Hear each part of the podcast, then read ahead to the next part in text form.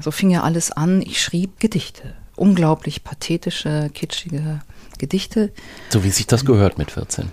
Hm, ich habe lange nicht aufgehört. Ich war so oder wollte, glaube ich, auch so. Meine Vorstellung von ähm, Schriftstellerin oder Dichterin war eben so Schreibmaschine, äh, Flasche Rotwein. Und das habe ich äh, eigentlich so mit 15 dann schon gemacht. Also inklusive, inklusive Rotwein. Inklusive Rotwein. Ja.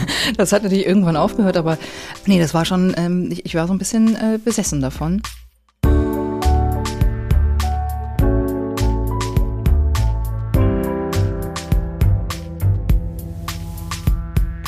Lesen der anderen. Prominente Menschen sprechen über Bücher, die sie geprägt haben. Mit Christian Möller. Hallo, guten Tag, ich bin Christian Möller und das hier ist das Lesen der anderen. Möglich gemacht wird dieser Podcast durch seine Unterstützerinnen und Unterstützer bei Steady und das werden erfreulicherweise immer mehr.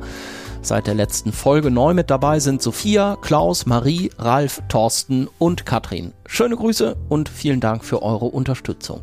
Wie man mich unterstützen kann, dazu erzähle ich später noch ein bisschen mehr. Jetzt aber erstmal wie immer zu meinem Gast. Lucy Fricke ist eine der erfolgreichsten deutschen Autorinnen der Gegenwart. Vielleicht kennt ihr von ihr den Roman Töchter. Das ist ein ziemlicher Bestseller, der ist auch ins Kino gekommen. Andere Romane von ihr heißen Takeshis Haut, Durst ist schlimmer als Heimweh und die Diplomatin. Das ist ihr aktueller Roman. Dieses Frühjahr ist er erschienen. Es geht um eine Diplomatin, die den Glauben an die Diplomatie verliert. Anfang März ist das Buch rausgekommen und es hatte dadurch natürlich eine ungewollte Aktualität.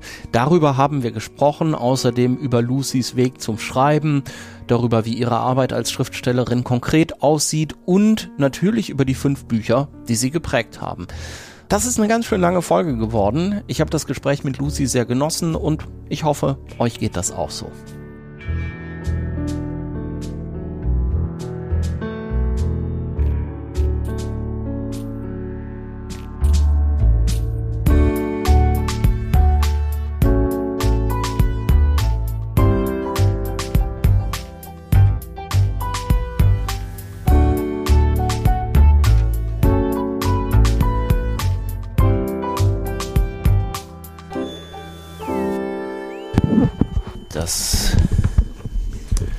Headset da ist für dich. Ah ja, ich höre dich auch. Du hörst mich? Ja. Ja. Okay, sehr gut. Dann sag noch mal vielleicht ein, zwei ja. Sätze. Geht das jetzt sofort los? Das geht jetzt sofort oh, los. Wahnsinn. Ja. ich kann ja mal für die Akustik habe ich mir angewöhnt, das habe ich im Deutschlandradio immer so gemacht, Leute zu fragen, was sie denn gefrühstückt haben. Ähm, gefrühstückt habe ich ein ähm, ganz gegen meine Eigenheit ähm, ein äh, Croissant mit Aprikosenfüllung, den mir äh, der Tischler mitbrachte heute Morgen um 8 Uhr. Ach, Ja. okay, das war ein netter Tischler. Sehr netter Tischler. Wir Oder wurde der ein- instruiert? Nie, aber wir haben gemeinsam meine ähm, Küche äh, komplett umgebaut und renoviert und alles. Ja. Und gemeinsam geplant und dann hat er jetzt auch mein Arbeitszimmer gemacht äh, und äh, wir kennen uns jetzt also schon zwei Jahre und äh, durch mehrere Krisen, die so entstehen bei der Renovierung einer Küche, Ja. durchgegangen. Ähm, deswegen bringt er mir immer noch ähm, Frühstück mit, wenn er kommt. Ja. Weil es ist auch immer noch nicht fertig. Auch nach zwei Jahren ist die Küche Ui. immer noch nicht ganz fertig. Ähm, insofern ist so ein äh, Croissant mit Aprikosenfüllung angemessen. Und gegen deine Eigenart, hast du gesagt. Also normalerweise eher Tasse Kaffee Äh, inzwischen seit oder zwei Jahren. Schwarzbrot. Nee, grüner Tee. Ach, echt? Eine Kanne grüner Tee und zwei Zigaretten. Und, Und, dann Kü frühstücke ich irgendwann so gegen, ich weiß nicht, eher so mittags um elf oder zwölf oder so. und die Küche hat ja schon mehrfach oder zumindest einmal habe ich gelesen, in Interviews Erwähnung gefunden. Ne? War die Küche so ein bisschen das Ergebnis vom großen Erfolg von Töchter? War so eine Küche, da atmet man ja schon mal scharf ein, ne? wenn man sich die Küche machen lässt. Ja, die kostet. ja, ich, ich wohne halt seit fünf Jahren in dieser Wohnung und bin da nie so richtig angekommen bisher und dachte, irgendwo muss man ja auch mal ankommen. Ne? Man muss ja mal aufhören, ähm, immer umherzuziehen. Und dachte, warum denn nicht hier? Warum nicht einfach hier mal ankommen und eine neue Küche, also überhaupt mal eine Küche. Ich hatte halt Ja. vorher nur, das stand alles so frei rum und Ja. war, ähm, ja, was die Hausverwaltung da halt so reinstellt, ne? So eine klapprige Spüle und so ein Kenne ich. Alten, ähm, klebrigen Gasherd. Ähm, Immerhin ja. ein Gasherd. Aber ist das denn wichtig für dich, Kochen? Ja. Ja. Ja.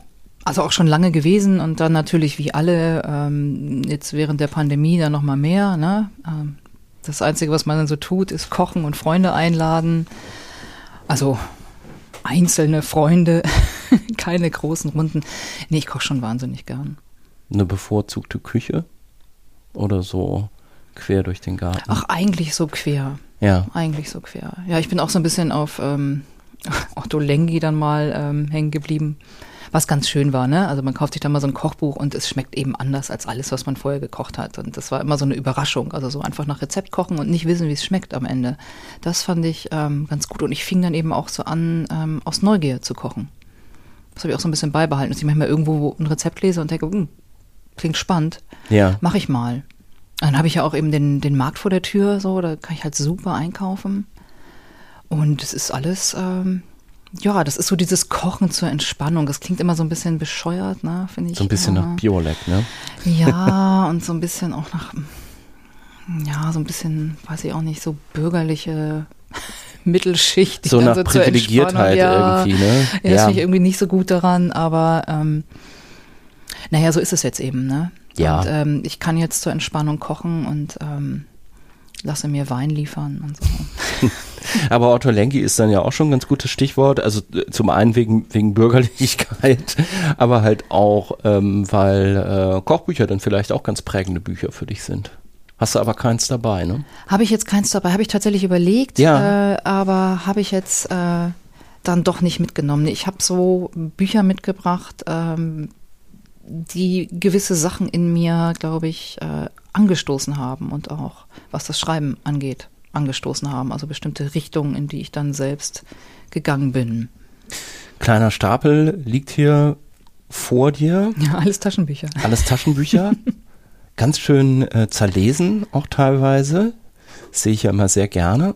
Sind die schon in der richtigen Reihenfolge? Also würd, würdest du jetzt den Pablo Neruda, der da so schön rot leuchtend oben mm. aufliegt, würdest du den als erstes vom Stapel nehmen? Ja, die sind jetzt chronologisch geordnet, so wie ja. sie da liegen, ja. Und Pablo Neruda ähm, habe ich gelesen, ausschließlich, immer nur, als ich so ungefähr 14 war. Ich habe auch, das, ist, das sind glaube ich acht Bücher, die ich zu Hause habe von Pablo Neruda, also von dem chilenischen Dichter, äh, der in den letzten Jahren dann auch wieder ein bisschen in Verruf ge ähm, gekommen ist äh, aufgrund einer äh, Vergewaltigung, die er in seinen Memoiren auch beschreibt. Mhm. Trotzdem äh, habe ich ihn mitgebracht, weil er einfach, ja, mein, mein Begleiter war damals und ich habe ja auch früher selbst Gedichte geschrieben. Ach, tatsächlich? Ja, so fing das ja an. Ja. Äh, so fing ja alles an. Ich schrieb äh, Gedichte. Unglaublich pathetische, kitschige Gedichte. So wie sich das gehört mit 14. Hm, ich habe lange nicht aufgehört. Ich war so oder wollte, glaube ich, auch so. Meine Vorstellung von ähm, Schriftstellerin oder Dichterin war eben so Schreibmaschine, äh, Flasche Rotwein. Und das habe ich äh, eigentlich so mit 15 dann schon gemacht. Also inklusive, inklusive Rotwein. Inklusive Rotwein. Ja. Das hat natürlich irgendwann aufgehört, aber ähm, nee, das war schon, ähm, ich, ich war so ein bisschen äh, besessen davon.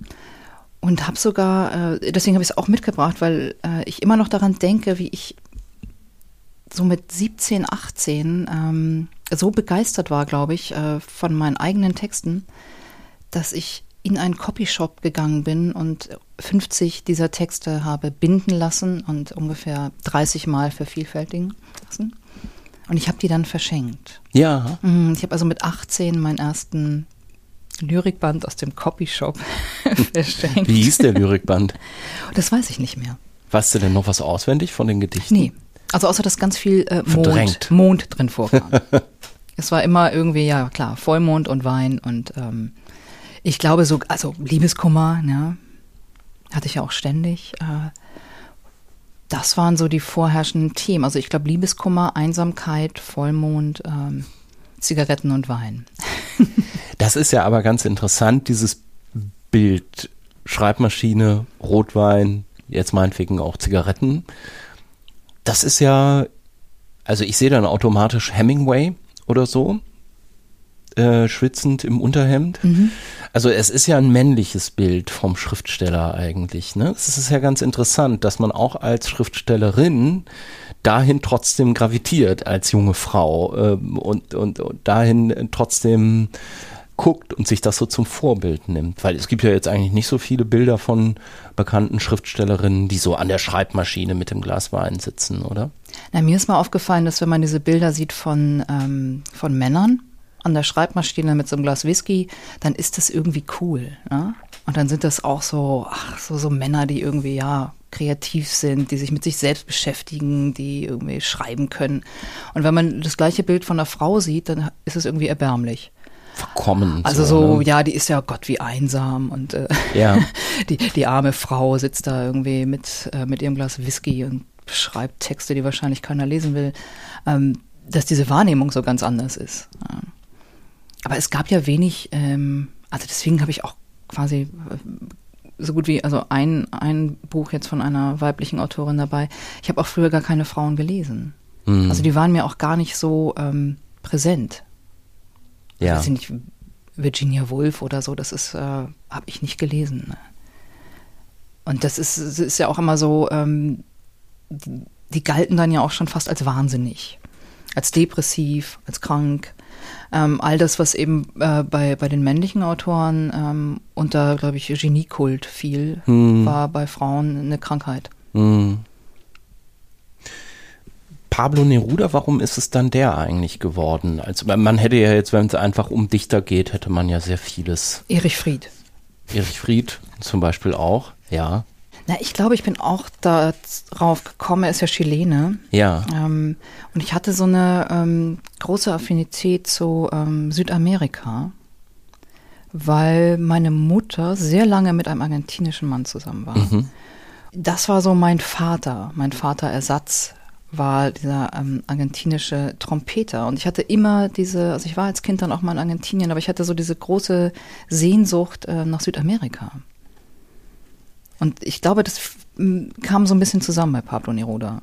Mhm. Also auch dieses politische, dieses kämpferische. Ähm, und das war auch, ich meine, es war ja so, das war so die 70er Jahre, Anfang der 70er, als er da ähm, auch so aktiv war und, und der, der Putsch in Chile und äh, danach kam, das weiß ich noch, in den 80ern war ja Nicaragua so eine große Oh ja. Sache, die Oh ja. Sandinisten und äh, und obwohl ich nie dort gewesen bin, ähm, war ich auf mehreren Soli-Veranstaltungen für Nicaragua und, und hatte auch so einen komischen Sandinisten-Sticker an der Jacke und äh, ähm, hatte, glaube ich, auch so ein bisschen so, ähm, ja, so diese Tendenz zum sozialistischen, kommunistischen Ja. schon, ähm, was so ein bisschen, ja, auch so an Anarchie angrenzte. Ne? Also ich, ich habe so einfach meine Jugend in dieser ähm, Szene so verbracht. Also sehr politisch. Ja. Ich war auf sehr vielen Demonstrationen. Okay. Ähm, in Hamburg gab es ja auch ständig äh, so von der linken Szene Demos. Ne? Also Hafenstraße war natürlich ein Riesending. Das ging ja nun über, über Jahre. Damit konnte man ja schon seine Jugend verbringen. So.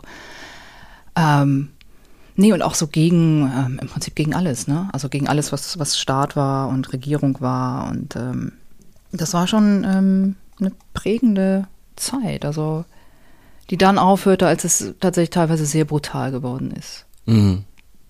Also ich bin einmal ähm, wirklich richtig äh, zusammengeschlagen worden auf einer Demo, also von Polizisten. Oh. Und hatte danach dann, äh, merkte ich schon immer Schiss oder ich hatte auch so dieses, ich war dann schon noch da, aber ich bin immer recht schnell gegangen, wenn, wenn so die Stimmung kippte. Ne? Mhm. Mhm. Weil das, äh, also so niedergeknüppelt zu werden, ähm, war mir dann doch ein bisschen zu krass. Ja. Also da hatte ich einfach, ähm, ja, ich hatte wirklich Angst damals ähm, vor der Polizei und auch äh, in, in ziemliche Wut. Also ich war sowieso recht äh, äh, wütend in der Jugend. Aber warum habe ich Pablo Neruda? Der ist Jetzt ja hast du gar die ganze nicht Zeit auch wütend, schon einen ne? Finger in einer Seite drin. Ja, oder weil er hat, An ähm, einer Stelle drin. Also es gibt ein Buch, das ist hier halt mit drin in diesem Band Letzte Gedichte. Das heißt das Buch der Fragen. Und da habe ich jetzt mal drei angestrichen, die ich immer noch mag. Die hatte ich damals angestrichen. Hm. Also ich konnte so wieder reingucken und sah die markierten Stellen. Und da lese ich jetzt drei Fragen einfach mal vor. Die erste ist, wer leidet mehr, der immer wartet oder der nie eines Menschen geharrt? Und das zweite, womit ich auch immer noch viel anfangen kann, interessanterweise, habe ich, wo die anderen mich verloren, endlich zu mir gefunden. Und dann, das ist mein absoluter Liebling, die letzte, dritte Frage, ist nie nicht doch besser als spät. Meistens ja. Ja. hm. Das werde ich wahrscheinlich erst so richtig durchstiegen haben, wenn ich das hier schneide und nachbearbeite. Ich bin immer noch bei der ersten, bei der ersten Frage, ob der schlechter dran ist, der äh, noch nie gewartet hat oder derjenige, der immer wartet. Also auf einen Menschen mhm. ist ja das, was gesagt wird. Da geht es letztlich um Sehnsucht, oder? Ein Gefühl, was sich ja gar nicht erst ja, was, was als ein quälendes Gefühl, aber was ja auch ein sehr gutes Gefühl ist, wenn man das haben kann. Ne? Und ohne, dass mhm. man sich nach einem Menschen sehnt, gibt es ja eigentlich Sehnsucht vielleicht nicht so richtig, oder? Ja, es gibt vielleicht Sehnsucht nach irgendwelchen äh, eigenen Zuständen oder nach Orten oder Sehnsucht nach, weiß ich nicht, einem, einem Gefühl von Entspannung oder Glück oder inneren Frieden oder so. Ja, aber ist das nicht eher so eine. aber das ist was anderes, ja. Wollte gerade sagen, ja. ist das nicht eher so abgeleitet mhm. daraus? Also das wirkliche Gefühl, das ist doch erst nach Menschen, oder? Ja. Mhm. Ja, und ich meine, das ist natürlich mittlerweile so, ist fast so ein bisschen platt, ne? Ähm, die, diese Frage, aber ja sicher, also es ist unwahrscheinlich ähm, manchmal schmerzhaft, äh, äh, auf jemanden zu warten, der nicht kommt, der möglicherweise auch nie mehr kommen wird und dieses Warten nicht lassen zu können, ne? oder diese, diese Sehnsucht, dieses ähm, aber immer noch besser, als dieses Gefühl gar nicht zu kennen, also als quasi ja. ähm, abgestorben äh, zu sein. Ja, also ich meine, Idealfall ist, man wartet und äh, derjenige kommt oder diejenige. Ähm, aber ich glaube, dieses äh, ja, diese Sehnsucht, auch diese, dieser Schmerz und diese Enttäuschung und äh, dass man auch nicht äh, alles und nicht jeden haben kann, hm. das ist schon äh, fürs, fürs innere Wachstum, für die innere Reife, glaube ich, relativ wichtig. Ja. ja. Hat dich das, als du es mit 15, 16 gelesen hast, hast du über solche Sachen schon viel nachgedacht oder streicht man so einen Satz dann erstmal an, weil der so aufregend paradox klingt? Nee, ich, ist, ich streiche immer Sachen an, wenn ich überhaupt was anstreiche, äh, in denen ich mich wiederfinde. Ja. Also so, ich sage, genau, so, so geht's mir auch. Äh, mir geht es wie Pablo Neruda. das, ähm, ja, das ist dieses äh, schöne Gefühl, äh, sich in Büchern irgendwie selbst zu finden oder sich verstanden fühlen ähm, in, in Texten, in Büchern. Das ist, äh, nimmt einem ja viel von der, von der Einsamkeit. Ja. Und ich glaube, es sind immer diese zwei Sachen, was, was mag ich an, an, an Büchern, an sei es Gedichten oder Romanen. Das ist manchmal dieses oder sehr oft eben dieses, ich finde mich wieder, ich ähm, fühle mich verstanden, ähm, ich bin plötzlich nicht mehr allein. Äh, also so, so das Buch äh, als beste Freundin dann. Ähm, und das andere, warum ich gerne lese, ist dann dieses, ich will mir was erzählen lassen. Mhm. Also ich möchte Einblicke bekommen in eine ganz fremde mhm. Welt, in irgendwas, was ich noch nicht weiß, was ich noch nicht kenne.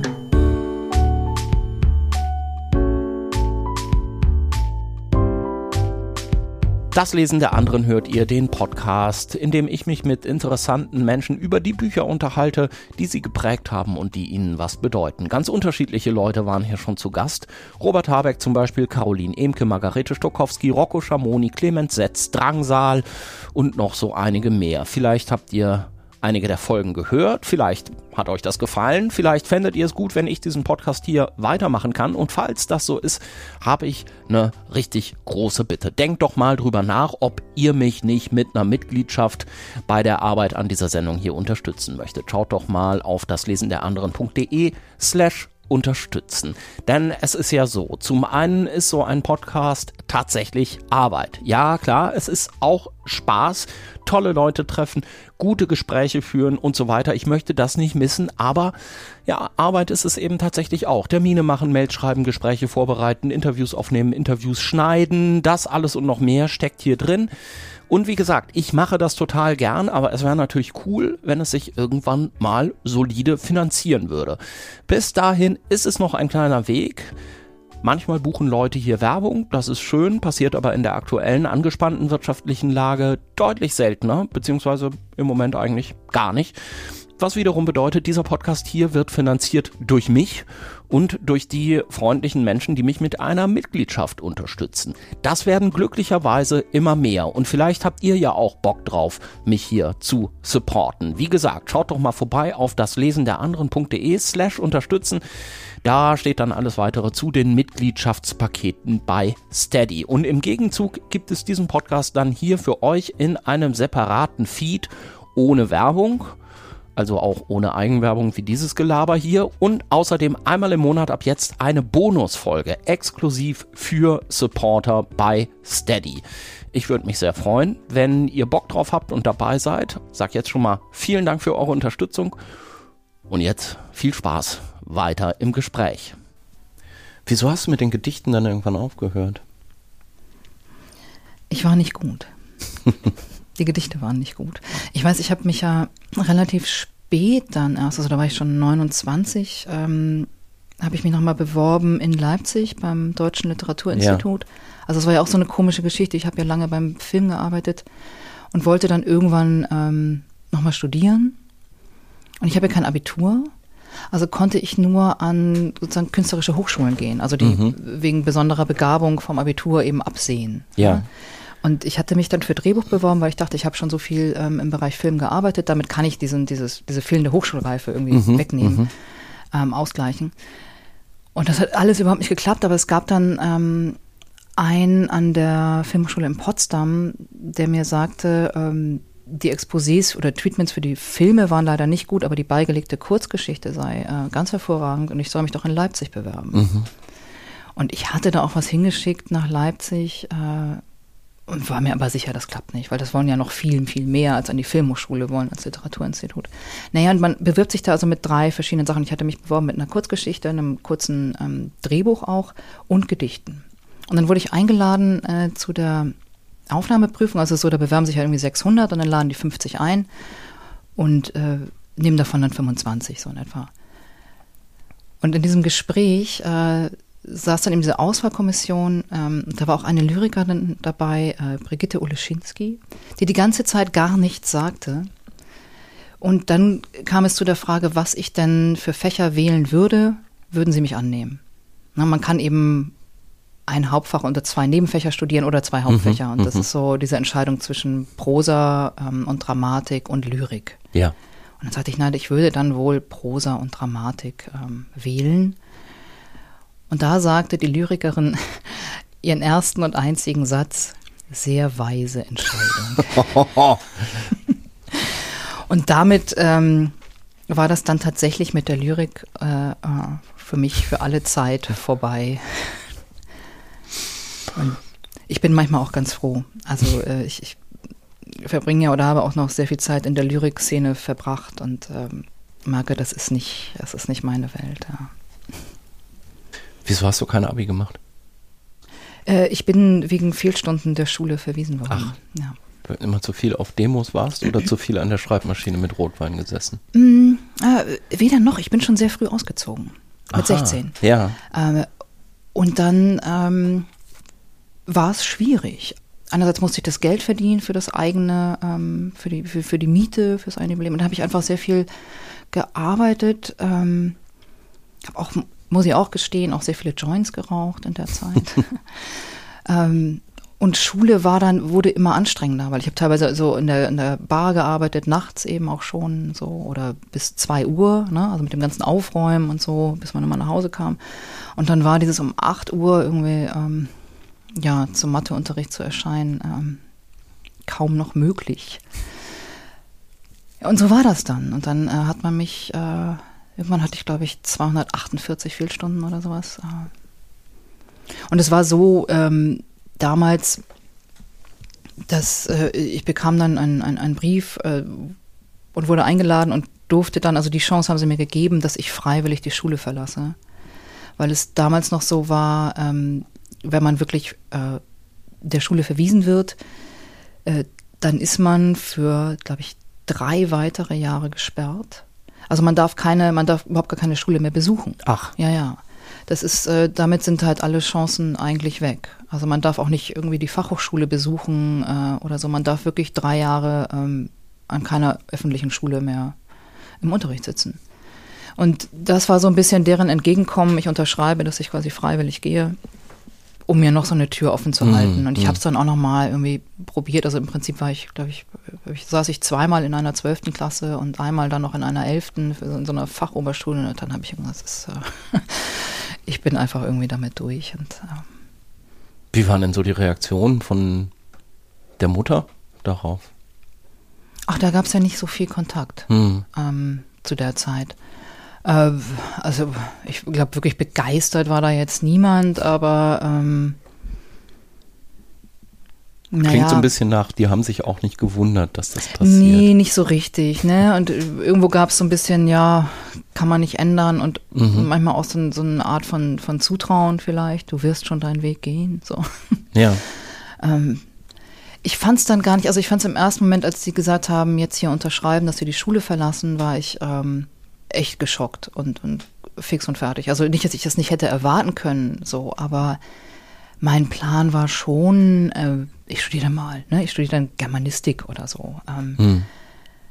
und das ist, äh, also der Plan ist dann einfach weg. Ne? Also diese, diese Option zu studieren gab es schlagartig dann nicht mehr. Ja. So, äh, und ich wusste dann gar nicht so genau, was will ich denn dann eigentlich? Ähm, und auch jetzt schon. Also das ist ja auch, äh, ja, da war ich dann ja 17 oder so. Hm. Äh, ich war überhaupt nicht vorbereitet auf die Frage, was fange ich mit meinem Leben an? Ja. Und da ist ja auch Studium immer noch so ein, So ein, so ein bisschen so ein Zwischenstadium. Ne? ja, ja. Ja. ähm, und das war mir in dem Sinne dann nicht so ähm, vergönnt. Und dann bist du gleich irgendwie ins Berufsleben ins, ins oder ins Jobben eher eingestiegen. Du warst dann ja erstmal eine ganze Zeit lang beim beim Film zu meiner, Ja. äh, was ich lange nicht wusste, als ich auch deine Bücher schon kannte, aber zu meiner großen Begeisterung unter anderem bei absolute äh, Giganten. Oh ja, ja. ja, bei Absolute Giganten. Hast du Script Continuity, glaube Ja. ich, gemacht, ne? Genau. Was ich immer ganz lustig finde, wenn man das jetzt so äh, liest im Internet, sie arbeitete als Script Continuity, weil man, glaube ich, nicht mehr sagt Script Girl, wie man in den 50er Jahren fraglos noch gesagt hätte. Genau, ne? da, ich glaube, in den 50er Jahren hat man sogar noch äh, Ateliersekretärin gesagt. Was tatsächlich mal dazu führte, dass, äh, also als ich in den 90ern dann beim Arbeitsamt war, die kannten Script Continuity noch nicht. Und Ja. dann wurde ich als Ateliersekretärin äh, dort eingetragen. Ähm, und mir wurde dann zwei Wochen später eben eine Stelle als Sekretärin äh, bei so einem äh, Schiffsimport, Export äh, Unternehmen angeboten. Ich, ich kann doch aber nicht mal, ich kann doch nicht mal tippen. Ne? Das war so, aber hier steht doch, Sie sind Sekretärin. Nee, als äh, Script Continuity ist ja auch ein komischer Beruf, irgendwie immer noch. Hilft dir das beim Schreiben? Mm. Ja, man achtet ja so auf die, auf die ganzen Anschlüsse und auf die Details, Ja, ne? Also, ja. dass das Glas Wasser immer genauso voll ist, die Zigarette auf der gleichen Länge und das ist auch ähm, im, im Anschlussbild, wenn es dann geregnet hat, muss die Scheibe des Autos auch nass sein. Ähm, Mhm. All diese Sachen. Es hilft mir beim Schreiben, weil ich gelernt habe, sehr genau äh, zu beobachten. Hm. Also Sachen wirklich abzuspeichern und äh, sehr genau hinzuschauen. Und äh, also sei es Bewegung von Menschen, ne? also als Continuity muss man halt darauf achten, bei, bei so Essensszenen oder so, wenn, wann beugen die sich vor, wann beugen die sich zurück, äh, äh, wann essen sie, ähm, mit welcher Hand greifen sie zum Brot, ähm, kauen sie mit der äh, linken oder mit der rechten Hälfte. Also all das muss man irgendwie abspeichern. Und das hilft tatsächlich. Also ich, ich kann in so einen Raum gehen und nehme den immer noch wahr. Hm. So.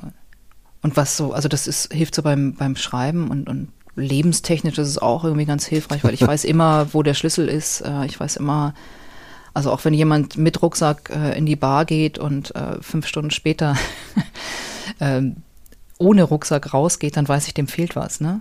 Okay. Oder die Ja. Mütze oder so. Also ja. ähm, ja. das hat sich dann irgendwie so eingefressen. Aber ist das denn, würdest du sagen, dass das auch so ein bisschen daher kommt und vielleicht aus einer Begeisterung für Film, die, von der ich jetzt mal annehmen würde, dass sie auch zu diesem Job geführt hat, dass deine Bücher schon sehr, mir fällt da nur das englische Wort ein, plot-heavy sind. Mhm. Also es passiert sehr viel.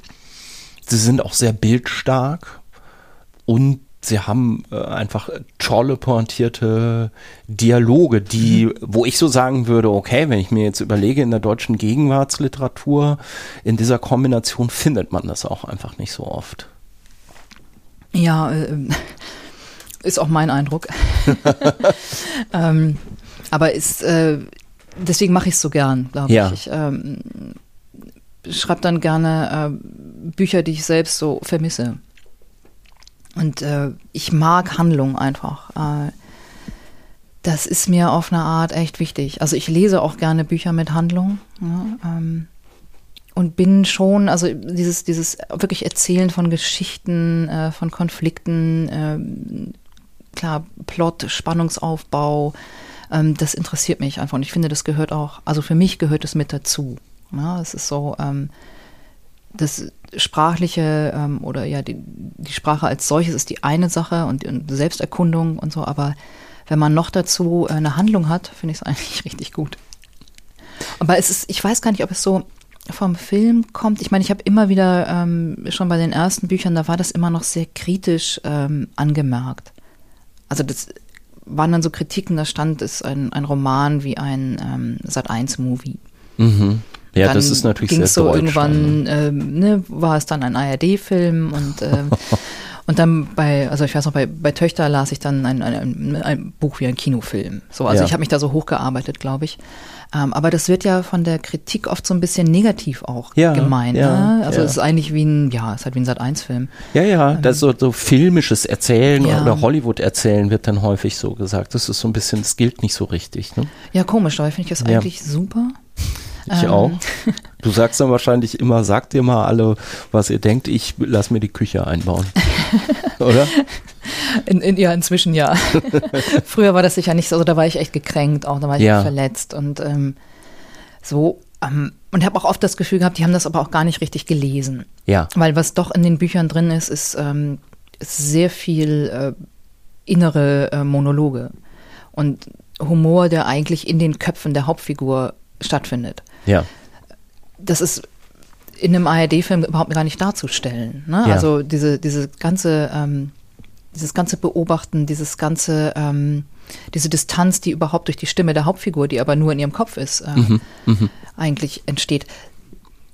Das ist eben das absolut Unfilmische eigentlich an all diesen oder an all meinen Büchern.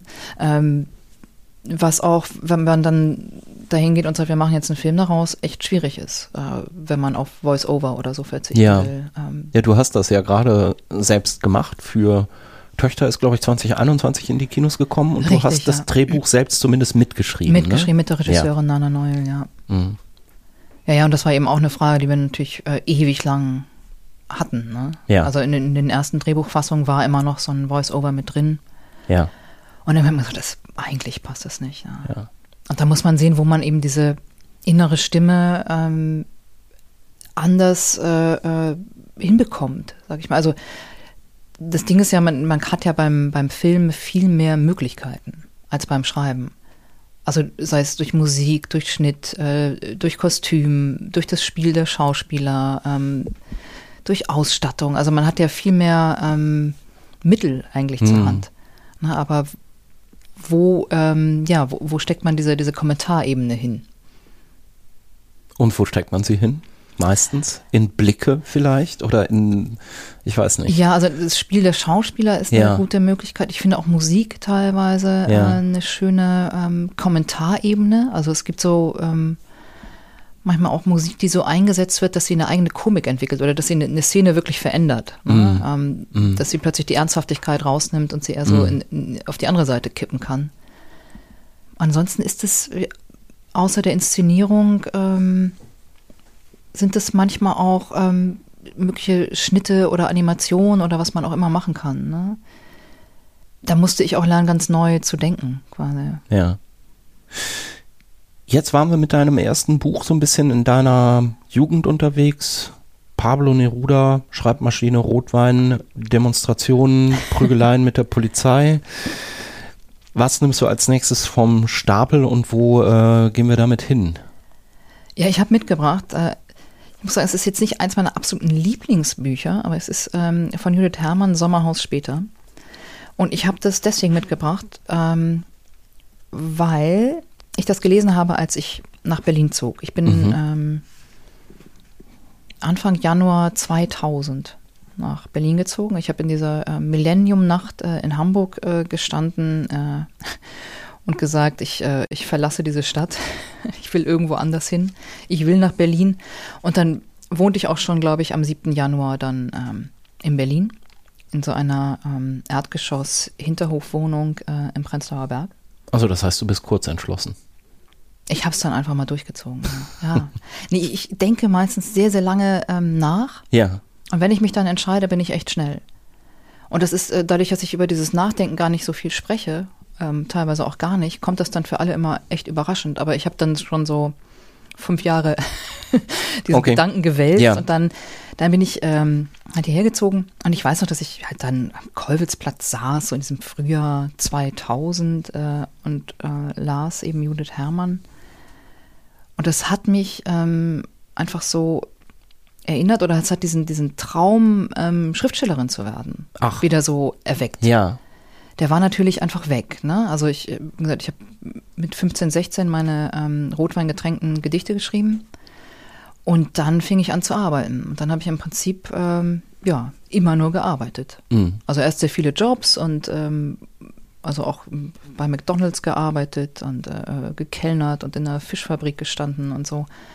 Und dann diese Jahre beim Film und dieser Traum, ähm, Schriftstellerin zu werden, war, war irgendwo noch da. Äh, aber nicht besonders lebendig, sage ich mal. Und dann las ich eben Judith Herrmann und, und sah, dass es möglich ist. Also, dass eine Frau, äh, kaum älter als ich, ein Buch geschrieben hat äh, und erfolgreich ist. Und das ist, äh, äh ich mochte das auch sehr, aber es war vor allem einfach dieses, äh, man kann das machen. Ja. Man kann das, man kann das einfach mal versuchen. Man, das ist, ähm, das ist kein Traum, der ähm, ist nicht ganz so abwegig wie ähm, ich fliege ins All. Ja. Hm? Also das geht. Und deswegen habe ich es jetzt einfach ähm, mitgebracht aus äh, großer Dankbarkeit äh, Judith Herrmann gegenüber oder ihrem Erfolg gegenüber, weil es echt ähm, motivierend war. Das war ja damals auch ein riesiges Thema. Also ich kann mich noch erinnern, das eine Halbthema war gerade so ein bisschen abgeklungen. Das war so von der Literatur meine ich jetzt das Halbthema. Das war so ein so eine Typenangelegenheit, nämlich Popliteratur, mhm. Stuckrad Barre und so Mitte Ende der 90er. Und dann kam ja das, was ähm, damals, glaube ich, so ein bisschen das neue Fräulein-Wunder genannt worden ja. ist. Ne? Äh, fürch fürchterlich. Ähm, aber da war Judith Herrmann tatsächlich so eine der, der Galionsfiguren oder viel auf Titelblättern äh, melancholisch rauchend mhm. zu sehen. Mhm. Ne? Und das war mit Sommerhaus später, genau. glaube ich. Konnte ich natürlich viel mit anfangen. Ja.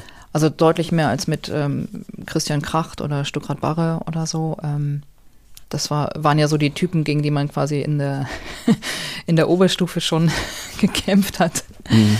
Ähm, nee, und das, ähm, dieses, dieses Vertraute. Also ich glaube, es war einfach auch ein Buch, wo ich mich sehr ähm, seit wohlgefühlt habe. Ja. Äh, was mir sehr nah war.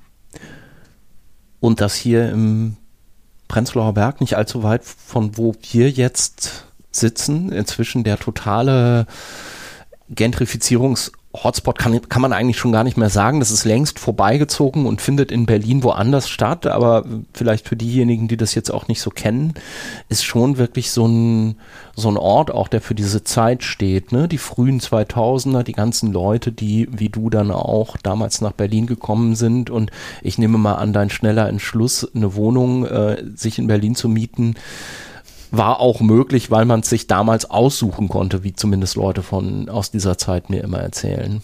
Ja, genau. Man ja. konnte ähm, sich fünf Wohnungen angucken und ähm, zwei davon haben.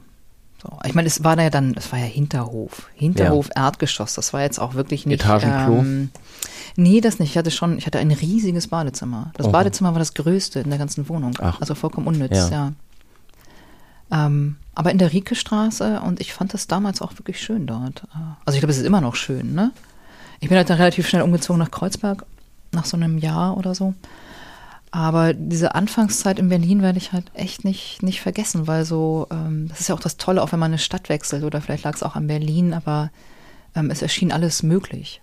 Also man hat so, also ich habe schon auch dann weiter ähm, so Filmjobs gemacht, ähm, aber es war diese Aufbruchsstimmung, die das auch bei mir ausgelöst hat. Das ist, irgendwie eine Stadt, in, in, der man tatsächlich auf eine Art neu anfangen kann äh, und in der das geht. Und weil auch Leben nicht so teuer war, auch nicht wie in Hamburg und so. Hamburg war schon relativ teuer eben damals. Und Berlin war dagegen echt, also das war so billig, dass es halt Möglichkeiten geschaffen hat im Sinne von, ich muss gar nicht jetzt ähm, ja so, so wahnsinnig viel arbeiten, sondern ich kann auch ähm, im Café sitzen äh, und lesen und äh, darüber nachdenken, selber wieder zu schreiben. Hast du denn dann darüber nur nachgedacht oder hat, äh, ist es dann auch wieder losgegangen mit dem Schreiben? Es ist dann auch wieder losgegangen, ja. Ja. Also mit so Kurzgeschichten dann. Ich habe das dann mit den Gedichten, habe ich dann ja irgendwie sein lassen, habe ich so mich an Kurzgeschichten ähm, versucht. Also es war ja auch, Sommerhaus später ist auch ein Erzählungsband. Ja. Das äh, ist ja auch heute kaum vorstellbar, dass ein Band mit Kurzgeschichten einen derartigen Erfolg hat. Aber ähm, nee, ich fing dann so langsam wieder an. Dann mittlerweile am Computer. Ich glaube immer noch mit Rotwein. Aber ähm, dann saß ich so ein bisschen in meiner Hinterhofwohnung und äh, habe das mal wieder ähm, versucht. Und habe das dann, ja, so ein paar Jahre immer so ein bisschen so nebenbei ähm, gemacht ohne jetzt so ganz großes, also ich war jetzt nicht so, okay, jetzt werde ich Schriftstellerin. Ne? Das ja. hat dann schon noch eine Weile gedauert. Aber es fing wieder an. Hast du sie denn später da in Leipzig, weil ich glaube, sie hat da ja auch, sie hat selber da, dort studiert, ne, am Literaturinstitut, Judith nee, Herrmann? Nee, nee, nee, nee, Oder sie hat dort unterrichtet? Ah, weder noch. Nee, ach, ich dachte. Weder noch, nee, aber das, das liegt daran, dass, glaube ich, ähm, also es wurde ja dem, dem Leipziger Literaturinstitut auch immer so ein bisschen ähm, fast vorgeworfen, äh, dass es alles so ein Stil ist. Ja. ja so eine große ja. ähm, Schreibschulenliteratur. Ja, so eine Adjektivarmut und äh, ähm, alles so ein bisschen dieses melancholische, ruhige ähm, Bauchnabel-Literatur. Ähm, äh, hat aber in dem Fall wirklich nichts mit äh, Judith Herrmann zu tun, sondern das war einfach die Zeit, in der unglaublich viele Bücher kamen die, glaube ich, an diesen Erfolg von Judith Herrmann anknüpfen ja. wollten. Und das, das ist, der liegt ja dann immer eher an den Verlagen. Also was suchen ja. die Verlage eigentlich aus? Ne? Was, ja. was kommt überhaupt ähm, zur Publikation?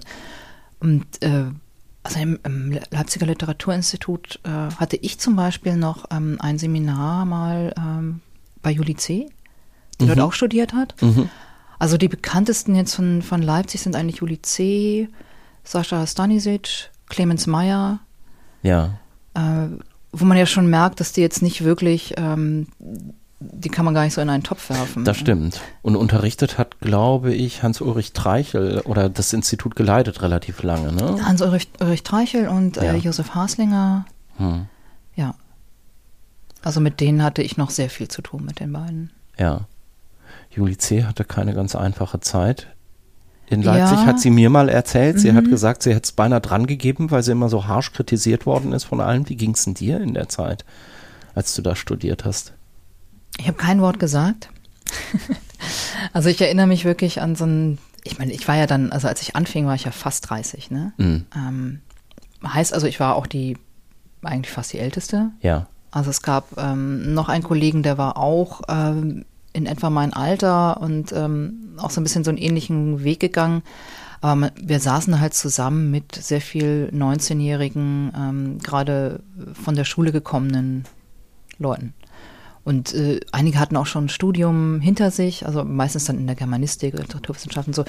Und äh, ich fand das alles sehr einschüchternd. Ich war halt echt nicht intellektuell. So, ne? Und äh, auch dieses Reden über Texte und so, das konnte ich alles überhaupt nicht. Ich war immer so ein bisschen gefällt mir, gefällt mir nicht. ähm, ja. Und fand es aber ähm, ein unwahrscheinliches Geschenk, da überhaupt angenommen worden zu sein. Das konnte ich schon gar nicht fassen. Und dann zweieinhalb, drei Jahre Zeit zu haben und die wirklich nur ähm, mit Lesen und Schreiben zu verbringen.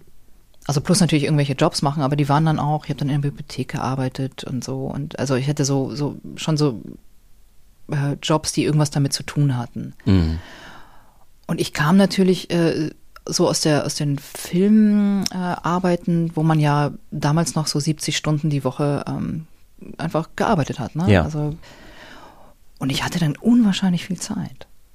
Also wenn man dann plötzlich nur lesen und schreiben und vielleicht mal eine Hausarbeit oder so, ähm, ich, ich hatte einen, einen wahnsinnigen Überschuss an, an Zeit und Energie. Und das fand ich super.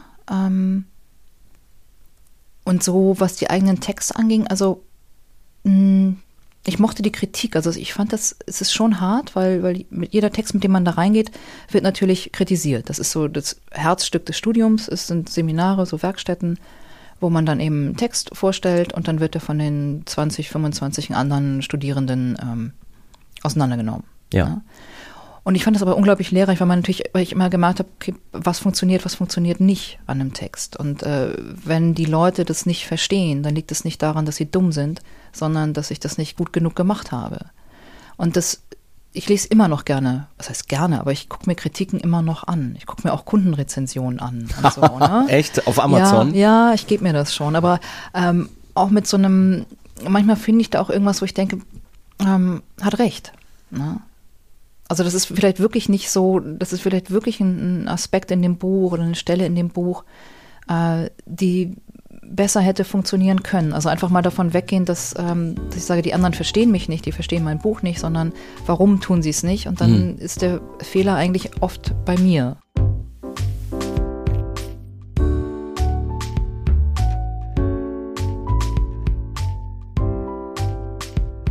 Das Lesen der anderen hört ihr. Und wenn ihr Bock habt, dann könnt ihr das Lesen der anderen demnächst auch sehen nämlich beim Erlanger Poetenfest.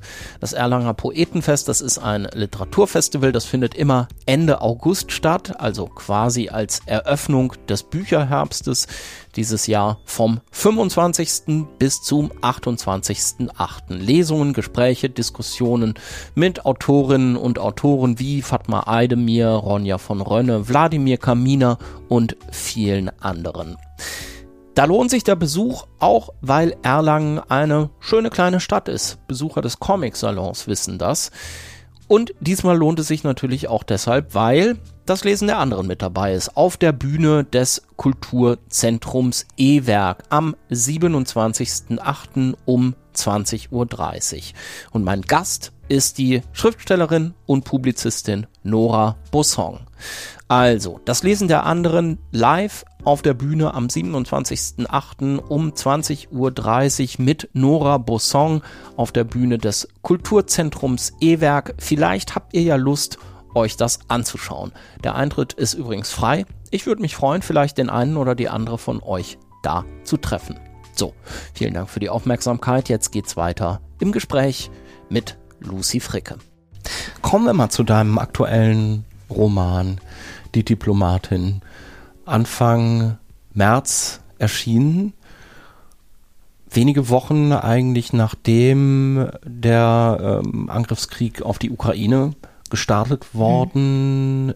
ist und letztlich das Thema eine Diplomatin, wenn ich es jetzt mal so in einem Satz zusammenfasse, was ja auch immer so ein bisschen die Tagline ist, so wie es vielleicht auf dem Filmplakat auch draufstehen würde, eine Diplomatin, die den Glauben an die Diplomatie äh, verliert, hat plötzlich eine ganz andere Aktualität bekommen. Was war so deine Reaktion darauf?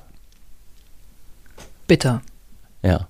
Also, ähm, das ist, äh, also was, was natürlich die Aufmerksamkeit für das Buch angeht oder so, ähm, quasi fast Glück gehabt. Mhm. Ähm, aber ähm, die Gründe dafür einfach nur ähm, wahnsinnig deprimierend. Und ähm, ja, also das war so ein bisschen meine erste Reaktion. Ich dachte, das, also dass das dann so von der Realität fast überholt wird, äh, fand ich echt erschütternd. Aber auch, ich, ich habe dann natürlich, ähm, sehe dann auch die Diplomaten irgendwie anders, ne? Oder ich weiß äh, oder kann mir vorstellen, was da im Hintergrund alles noch versucht wird, mhm. ähm, wie die Stimmung im Auswärtigen Amt äh, sein muss. Mhm. Ähm, also einerseits, welcher, welcher Druck da herrscht, wie viel Energie und auch wie viel Frustration, äh, wenn so jahrzehntelange ähm, Arbeit eigentlich ähm, scheitert. Ich fand, bin immer noch auf eine Art äh, fasziniert von dem ukrainischen Botschafter, Ja. der ja auch äh, fast, also äh, kann man auch so sagen, den Glauben an Ja, deswegen. die, äh, mhm. zumindest an die diplomatischen Geflogenheiten äh, äh, verloren hat. Ich finde immer noch guter Typ. Melnik. Also auch Melnik, André ja. Melnik. Ja. Kannst du die Kritik verstehen, die es auch an ihm gibt? Ja, ich verstehe die auch. Und ich habe jetzt auch in der letzten Zeit gedacht, jetzt gut, ne, so, so langsam ähm, kann man auch mal das Vokabular vielleicht ähm, zurückfahren. Aber ich habe großes Verständnis für den Mann. Ja. Ne? Also das ist halt, ich habe nicht die Zeit für diplomatische Noten und für ähm, ewig lange ähm, Vorträge und Unterhaltung, wenn in meinem Land täglich ähm, die Menschen sterben. Ähm, hier geht's jetzt um was und Hm. so und das mit, mit allem möglichen Druck ähm, auszuüben. Und da ist es ja auch, ich meine, Diplomaten sind ja auch in erster Linie einfach Vertreter äh, ihres jeweiligen Landes, der jeweiligen Regierung. Ja. Und, äh, und ich glaube, er hat auf sehr, ähm, ja, möglicherweise auch äh, brachiale Art ähm, den ukrainischen Präsidenten äh, vertreten. Ne? Also auch ähm, seinen, ähm, seinen Wünschen da ähm, ganz schön ähm, viel Zunder mitgegeben auf den Weg. Aber Es ist ja aber immer so die Frage, ob das seiner Sache jetzt so nützt im Vergleich dazu, wenn er jetzt sich wie ein typischer Diplomat verhielte, oder? Na, er hat das ja alles versucht. Ne? Mhm. Er hat ja, glaube ich, Wochen schon ähm, oder auch schon Jahre davor sich versucht, wie ein ähm, diplomatischer Vertreter zu verhalten und wurde nicht gehört. Und äh, ich, ich, ich wüsste gar nicht, wie man es dann irgendwie anders machen kann. Mhm. Ja, also ich finde, wenn diese Beleidigungen äh, klar äh, sollten nicht sein und sind natürlich für einen Diplomaten auch irgendwie unwürdig und auch ähm, unüblich. Also normalerweise werden so Leute dann wirklich wieder ähm, abgezogen. Ne? Das äh, bricht halt so derart mit den Regeln, also den, den Kanzler oder den Präsidenten öffentlich tatsächlich zu beleidigen. Ja, ja. Äh, aber ist eine Ausnahmesituation und die Gründe dafür kann ich irgendwie nachvollziehen und das ist äh, ich fand den ja teilweise, also als das anfing, als er anfing, sich so aufzuregen, fand ich den einfach nur ganz, ganz toll. ja fand ich Ja. auch. Ja. Ähm, ich glaube, das erste, was ich so mitbekommen habe, war sein äh, Twitter-Eintrag, als der Landtag in äh, Mecklenburg-Vorpommern auch in den ukrainischen Farben äh, angestrahlt wurde und er sagte, äh, diese Heuchelei ist nicht zum Aushalten oder ist zum Kotzen sogar. Mm. Mm. Ähm, also im Sinne mit der mit der Nord Stream äh, und, und Ja, Gaspipeline ja, und so mit Schleswig und sogenannten so. Umweltstiftung. Ja, Ja, ja. Bei dir geht's jetzt um eine Diplomatin, Fred Andermann, Friederike Andermann, meistens Fred genannt. Erst ist sie Botschafterin in Uruguay, dann ähm, unterläuft ihr da ein Fehler. Sie wird so ein bisschen degradiert. Sie kommt als Konsulin in die Türkei nach Istanbul. Ja, und wir erleben quasi so ein bisschen, wie ihr Glaube an die Diplomatie erodiert. Und ich habe mich jetzt aber ganz am Ende des Buches und als ich dann vorne doch nochmal so reingelesen habe, auch nochmal gefragt, diese Tagline, eine Diplomatin verliert den Glauben an die Demokratie, ob die überhaupt so stimmt. Hatte sie den denn in diesem Sinne überhaupt? An die Diplomatie schon. Ja. Ja, ja. Dass es äh, wirklich so äh, ins, ins Wanken gerät oder so bröckelt, dieser Glaube, das passiert dann erst in der, in der Türkei, dass sie da wirklich merkt oder einfach auch mit dieser 20-jährigen Berufserfahrung langsam merkt, ähm, dass Diplomatie doch sehr starke Grenzen hat und äh, eben durch dieses, ich, ich kann immer nur immer, ne, meine Regierung vertreten, die ja auch wechselt. Ähm, also die Botschafter bleiben ja, die Regierungen wechseln. Äh, und äh, wer hat eigentlich das Sagen und dass auch die Probleme einfach, mit denen sie dort konfrontiert sind, ähm, anderer Natur sind. Also als wenn man jetzt Botschafterin in Schweden ist, sage ich mal. Ähm, da hat man natürlich diese Probleme mit dem Regime und mit äh, inhaftierten deutschen Staatsangehörigen ähm, eher nicht. Aber sie ist schon mit einem Anspruch und Überzeugung in diesen Beruf gegangen und dachte, sie könne da wirklich was bewirken. Und äh, es ging ihr jetzt nicht darum, mh, zu repräsentieren und äh, auf Empfängen rumzustehen. Das war irgendwie nie so ihr Begehr. Aber sie fasst das an einer Stelle, oder ich weiß gar nicht, sagt sie das? Doch, ich glaube schon. Ne? Sie sagt an einer Stelle, ich stehe einfach da und bin Deutschland, so als, als Jobbeschreibung. Also es geht am Anfang darum, wo sie noch in, äh, wie heißt die Stadt, Montevideo, Montevideo, ist. ja. darum, Empfänge zu organisieren und es geht dann darum, dass man deutsche, deutsche Bratwurst besorgen muss und äh, äh solche Sachen, eher so Alltagsfragen, gar nicht, wie man sich das so vorstellt, wie das Leben einer Diplomatin ist. Und sie sagt, ja, ich stehe einfach da und bin Deutschland. Ich glaube, das ist ein wirklicher Satz gewesen, den du von jemandem gehört hast. Ne? Ich stehe darum und bin nur Deutschland, ja. Den habe ich wirklich äh, einem äh, Diplomaten im Interview quasi geklaut. Also der sagte diesen Satz äh, und ich fand den so toll und habe dann ähm, direkt gefragt, kann, ich den haben? und das ist so ein, ähm, ne, das ist, äh, glaube ich, eine gewisse Frustration, ähm, auch dieses nur Deutschland. Ne? Ja. Ähm, man ist eben nicht die USA.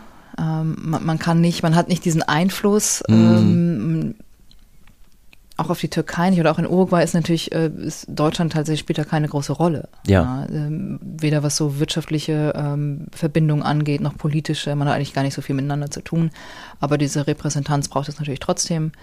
Und ähm, was macht man da eigentlich, wenn man jetzt, äh, also ich weiß, die einzige deutsche Firma in, in Uruguay ist, ähm, also ist auch im Buch, aber ich habe es auch ähm, recherchiert, ist äh, eine Firma, die äh, so, so Lederbezüge für Autositze herstellt. Stimmt, das kommt vor. Das ist ja. äh, die einzige deutsche Firma in, in Uruguay.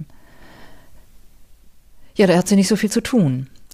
Ich hatte diesen Satz erst ganz anders verstanden. Ich habe vielleicht das nur an die falsche Stelle gesetzt oder habe es über, überlesen. Ich habe immer gedacht, das ist quasi so, ich kann nicht ich selbst sein oder vielleicht auch ich muss nicht mhm. ich selbst sein. Ich bin jetzt einfach mal für den Moment äh, Deutschland, dass es jetzt dann auch noch heißt, ich bin nur Deutschland im Vergleich zu, ich bin halt nicht äh, äh die USA. Äh, das fällt mir jetzt erst so auf. Es gibt noch einen anderen Satz, äh, der im Buch vorkommt und der auch äh, so die Diplomatie äh, versucht auf äh, wenige Worte runterzubrechen. Du ahnst jetzt schon, was kommt. Lachen, Lügen, Lachs fressen. Das scheint auch eine Beschreibung dieses Jobs zu sein. Und zwar ja einer, der von, von Diplomatinnen und Diplomaten selbst kommt oder der oder von dem sie wissen, dass das so von außen an sie herangetragen wird. Ja, es ist eben, sie wissen, dass diese Wahrnehmung genau ja. so ist. Ähm, mm. Und äh, also die haben den Satz auch selbst ausgesprochen. Ja. Es ist so ein bisschen, ähm, also ich habe mir den nicht ausgedacht. Ja. So wie auch, äh, ich stehe darum und bin nur Deutschland. Ähm, das sind alles Sätze, die ich aus diesen Gesprächen mitgenommen habe. Äh, ja, und das ist immer noch, glaube ich, also dieses Lachen, Lügen, Lachsfressen, äh, trifft so ganz gut die Wahrnehmung, die teilweise die Leute außen von Diplomaten haben. Also was machen die eigentlich? Mhm. Und äh, das merkt man ja jetzt auch, dass Diplomaten dann doch einiges mehr zu tun haben als. Äh ich finde ja lustig, dass das immer noch Lachs ist, weil Lachs ist sowas, ja, ja, wo, ist ein bisschen immer, veraltet, ne? wo ja, ich 1995 ganz begeistert war, dass ich mir den als Student jetzt im Lidl kaufen konnte oder so. Ähm, es ist heute nicht mehr so der äh, wirkliche Inbegriff von Luxus. nee, es ist auch, das ist glaube ich auch eher ein Satz so noch aus den 90ern, ja. ne? Ähm, der aber immer noch ganz gut widerspiegelt, glaube ich, was ist denn das heute? Sind das irgendwie, sind das halt irgendwelche, wie sagen so ein Fingerfood oder so, ja. ja, äh. ja. Diese ganze Recherchearbeit, das ist jetzt erstmal ungewöhnlich, dass das so in diplomatischen Kreisen so stattfinden kann, habe ich zumindest gedacht. Äh, wie, wie, wie läuft denn das? Wo fragt man da an? Und äh, sagen die dann nicht eher sowas wie Danke, nein, möchten wir eigentlich nichts drüber erzählen? Dürfen wir gar nicht?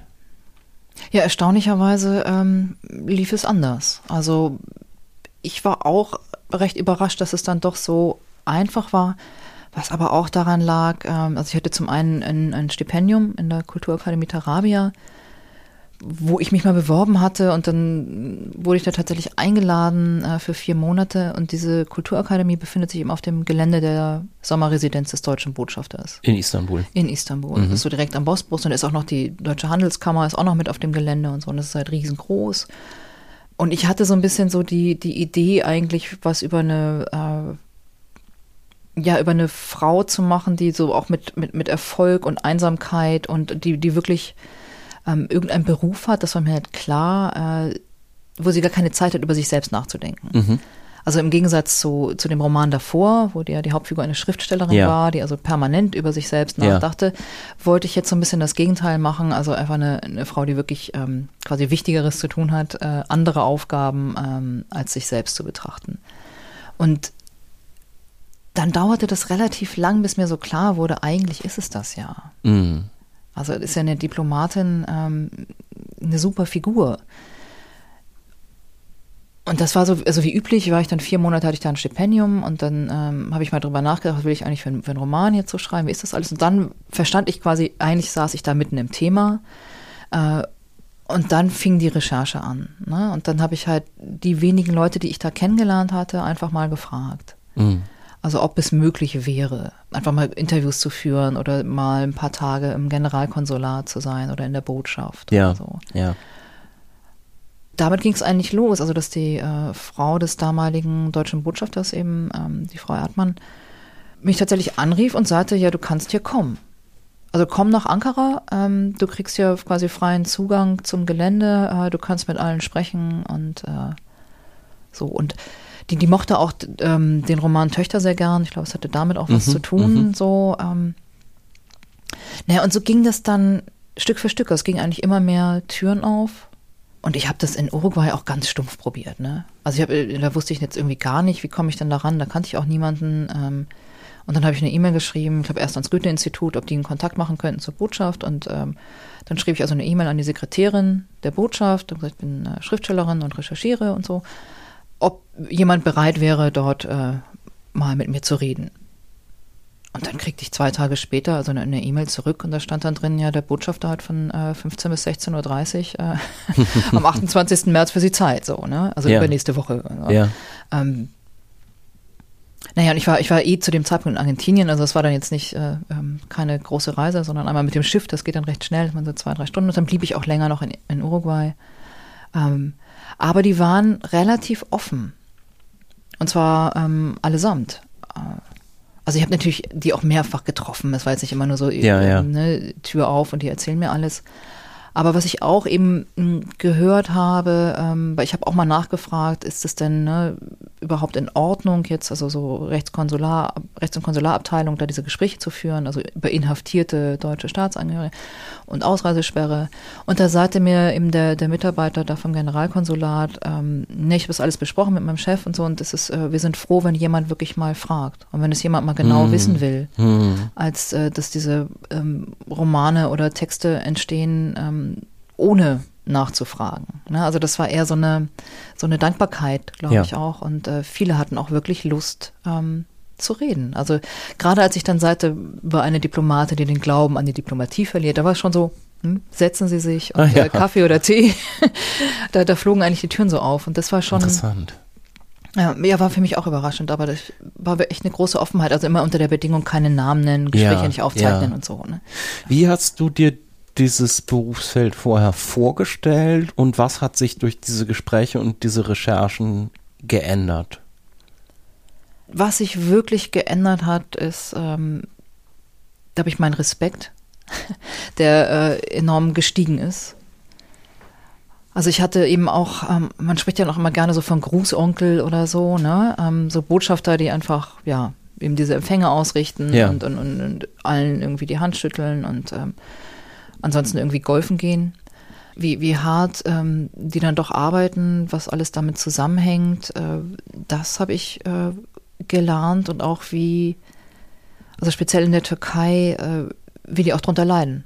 Unter dieser, unter diesem Zustand so wenig tun zu können, Mhm. unter so einem Gefühl von Ohnmacht. Und dass die eben nicht einfach nach Hause gehen und sagen, mir doch egal, ähm, in drei Jahren bin ich wieder woanders auf Posten, sondern das Mhm. treibt die schon auch wirklich um. Und äh, dann so festzustellen, ich, ich mache hier eigentlich nur noch Haftbetreuung. Ähm, und, und das mit so einem, mit so einer wirklich ähm, ja, großen, nicht nur Enttäuschung, sondern fast so einer Verzweiflung. Ne? Und Mhm. ähm, dieser begrenzten Möglichkeiten. Und äh, ich, ja, also das, das hat sich geändert. Auch wie witzig die sind. Das war mir auch ähm, nicht so klar. Das Ja. merkt man ja auch nicht so auf den ersten Blick. Ja. Also dieses ganze Steife und so, ne, immer Anzug, Krawatte äh, und so, aber die dann doch, wenn man mal so ein bisschen mehr Zeit miteinander verbringt, einfach unglaublich lustig sind. Und äh, wo ich dachte, gut, dann kann ich auch äh, den Humor auch in das Buch bringen. Ne? Also wenn die selber ähm, diesen Humor irgendwie haben und auch ohne, also ich meine, das ist wirklich kein zynischer Humor oder so. Der hat natürlich ist so sehr welthaltig, ja. Und, Ja. Äh, aber äh, viel gelacht, wirklich viel gelacht mit denen und ähm, also dieses ganze Unnahbare, das ist irgendwie weggegangen. Mhm. Es gibt einen Handlungsstrang, auch gerade in dieser Handlung in Istanbul und Ankara, der an die Wirklichkeit angelehnt ist. Ne? Die, ähm, ich meine, es ist, wir hatten ja jetzt bevor die äh, große äh, Krise durch äh, den Ukraine-Krieg, äh, das alles auch überschattet hat, ja auch schon andere Krisen, die mit der Türkei zu tun gehabt haben, auch diplomatisch. Also äh, die Verhaftung von Denis Yücel äh, vor einigen Jahren, der jetzt glücklicherweise freigekommen ist. Und hier bei dir ist es eine andere Geschichte. Ähm, das ist die Journalistin Michele Tolu, glaube ich, die da so ein bisschen drin steckt, die entführt worden ist, oder? Kann man das so sagen? Nee, das hat, ich glaube, die Süddeutsche hat das geschrieben. Ja, ne? da habe ich es her. Ja, ja, ja. So genau Äh, kenne ich den Fall gute- ehrlich gesagt auch gar gute nicht. Quelle, Ja. aber äh, nicht richtig in dem Fall. Ach so, okay. Da Mhm. irrt die Süddeutsche Zeitung. Ja.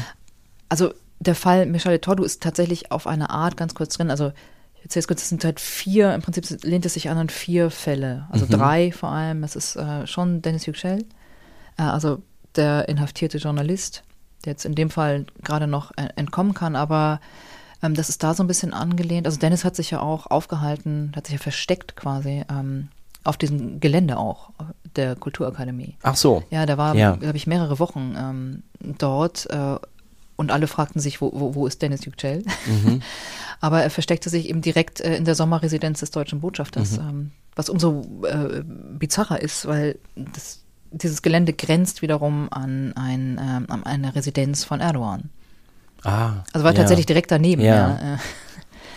Naja, aber ähm, das ist so der eine Fall, das, die anderen beiden ähm, auch so angelehnt sind äh, Gönül Örs, die auch in Köln lebt äh, und ihre Mutter besuchen wollte in der Türkei, eine inhaftierte deutsch-kurdische Sängerin, Hosan Çane heißt die.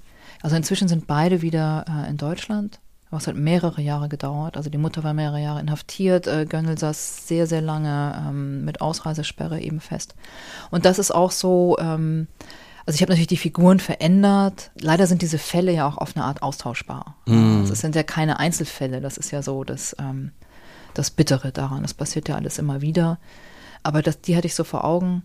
Und äh, dann gibt es halt eine Szene im Roman, äh, und das wiederum ist äh, Michele Tolu, äh, die wurde freigelassen und äh, verschwand aber. Ja. Also die wurde aus dem Gefängnis entlassen äh, und plötzlich war so, wo ist sie denn? Ja, und dann, dann ist ja wirklich der, der deutsche Botschafter damals ähm, mit dem ganzen äh, Tross hinterhergerast und haben sie auch verloren und äh, es gab dann eben so dieses, sie soll halt wahrscheinlich direkt irgendwie ausgewiesen werden, aber ähm, ihr Kind ist noch da und, und so diese Sachen. Äh, Was dir in deinem Buch dann, wenn man das so, falls das nicht geschmacklos ist, das anzumerken, aber es gibt dir ja letztlich die äh, Gelegenheit fast so einer Verfolgungsjagd. Ne? Also Verfolgungsjagd ist es nicht, aber sie müssen da durch so einen Tunnel fahren und äh, rauskriegen, wo Ja. die denn ist und äh, stürmen dann in so eine Polizeiwache hinein. Also das, das sehe ich auch schon wieder direkt im, im Fernsehen oder im Kino vor mir. Ja.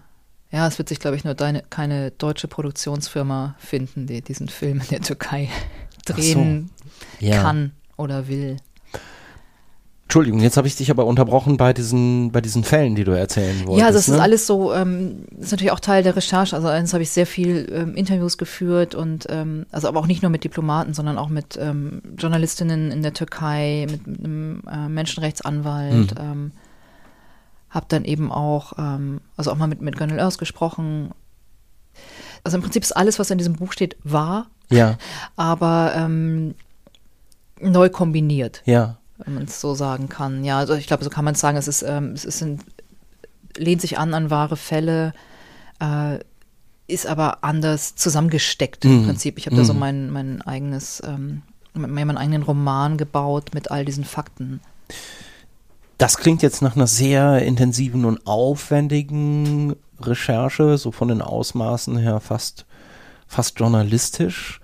Wann muss man da wissen oder wie schafft man da dann den Absprung? Weil ich glaube, man kann ja auch zu viel recherchieren oder man kann sich darin auch verfangen und kann sich doch vermutlich auch Wege verbauen, dass man dann aus zu großem Respekt vor den ganzen Tatsachen, die man dort angehäuft hat und gerade auch bei so schwierigen Fällen, dass man dann ja doch aber wieder dahin gehen muss und sagen muss, jetzt bin ich aber die Schriftstellerin und ich denke mir das hier aus und es geht um meine Hauptfigur. Wie schafft man das oder wie, wie, wie, wie, wie war das bei dir? Ja, also das war tatsächlich eine schöne Frage, aber es war wirklich ein Problem, ja. Also dieses ähm, Aufhören, ähm, weil ich immer mehr wusste, ja, und es ist auch von all dem, was ich wusste und weiß, äh, ist dann eben auch nur ein Teil in, in dem Buch drin. Und das Aufhören war schon, na gut, einerseits hilft, hilft ein Vertrag tatsächlich, hilft ein Abgabetermin.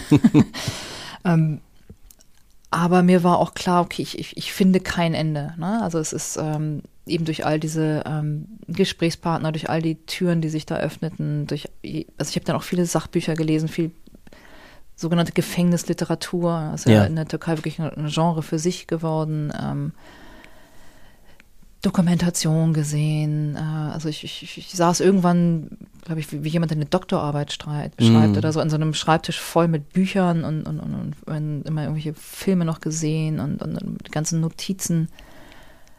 Und ich habe irgendwann einfach entschieden, ich muss hier aufhören. Also das war ähm, eine Entscheidung. Ja. So, weil das ist, äh, gerade wenn das ja auch so ein bisschen ja, ein politischer oder aktueller Roman ist, sage ich, kann das eh nicht aktuell halten. Also es kam ähm, immer, also ich habe das Gefühl, zwei, dreimal die Woche kamen neue Horrormeldungen aus der mm. Türkei, wieder war mm. irgendwas los. Mm. Und dann zu sagen, es interessiert mich jetzt nicht mehr. Also es interessiert mich persönlich nach wie vor, aber ähm, ansonsten kann ich dieses Buch nie fertig schreiben oder das, das, das fliegt mir halt komplett um, um die Ohren. Das äh, hat irgendwie keinen kein Anfang und kein Ende. Mhm. Und es ist ganz schwer, da auf so vieles zu verzichten dann auch. Also auf so viel, was man eigentlich noch erzählen will, was man eigentlich noch weiß, äh, was man noch für berichtenswert oder auch ähm, anklagenswert findet, ähm, ja. das einfach dann sein zu lassen, so, weil weil es nicht mehr passt. Oder weil ich, ich meine, ich habe auch immer Angst eigentlich ähm, vor so längeren Büchern, also die sind ja auch immer nur sehr kurz, die Bücher, die ich schreibe, ja. so 200, 250 Seiten maximal, dass ich schon merke, wenn ich so lange an einem Buch schreibe, dann kommen mir die ersten Seiten immer schon ganz komisch vor. Ja, also ich denke so, ich, ich selber habe mich in diesen zwei Jahren, die ich daran arbeite, schon wieder so ähm, woanders hin entwickelt also ich denke schon wieder anders, äh, ich schreibe schon wieder anders. Du meinst, anders. wenn du die ersten Seiten liest, während du jetzt quasi am Ende angekommen genau, bist? Genau, dass ich wirklich ja. oft denke, so welches Mädchen war das denn? So, ja. ähm, und deswegen ähm, muss ich relativ schnell sein. Weil ansonsten äh, möchte ich eigentlich vorne wieder anfangen. Mhm. Und das ist so ganz, ganz klar zu sagen, ich, ich höre hier auf und ich habe nur die Zeit, die ich habe. Und, äh, und ich bin ja auch so ein, so ein Deadline-Fanatiker. Also ich habe ja noch nie in meinem Leben irgendeine eine einzige Deadline nicht eingehalten. Mhm. Und das ist, ähm, das hilft mir. Also ich bin ein bisschen so Kontrollfreak dann, aber ähm, ich finde das ähm, wirklich hilfreich.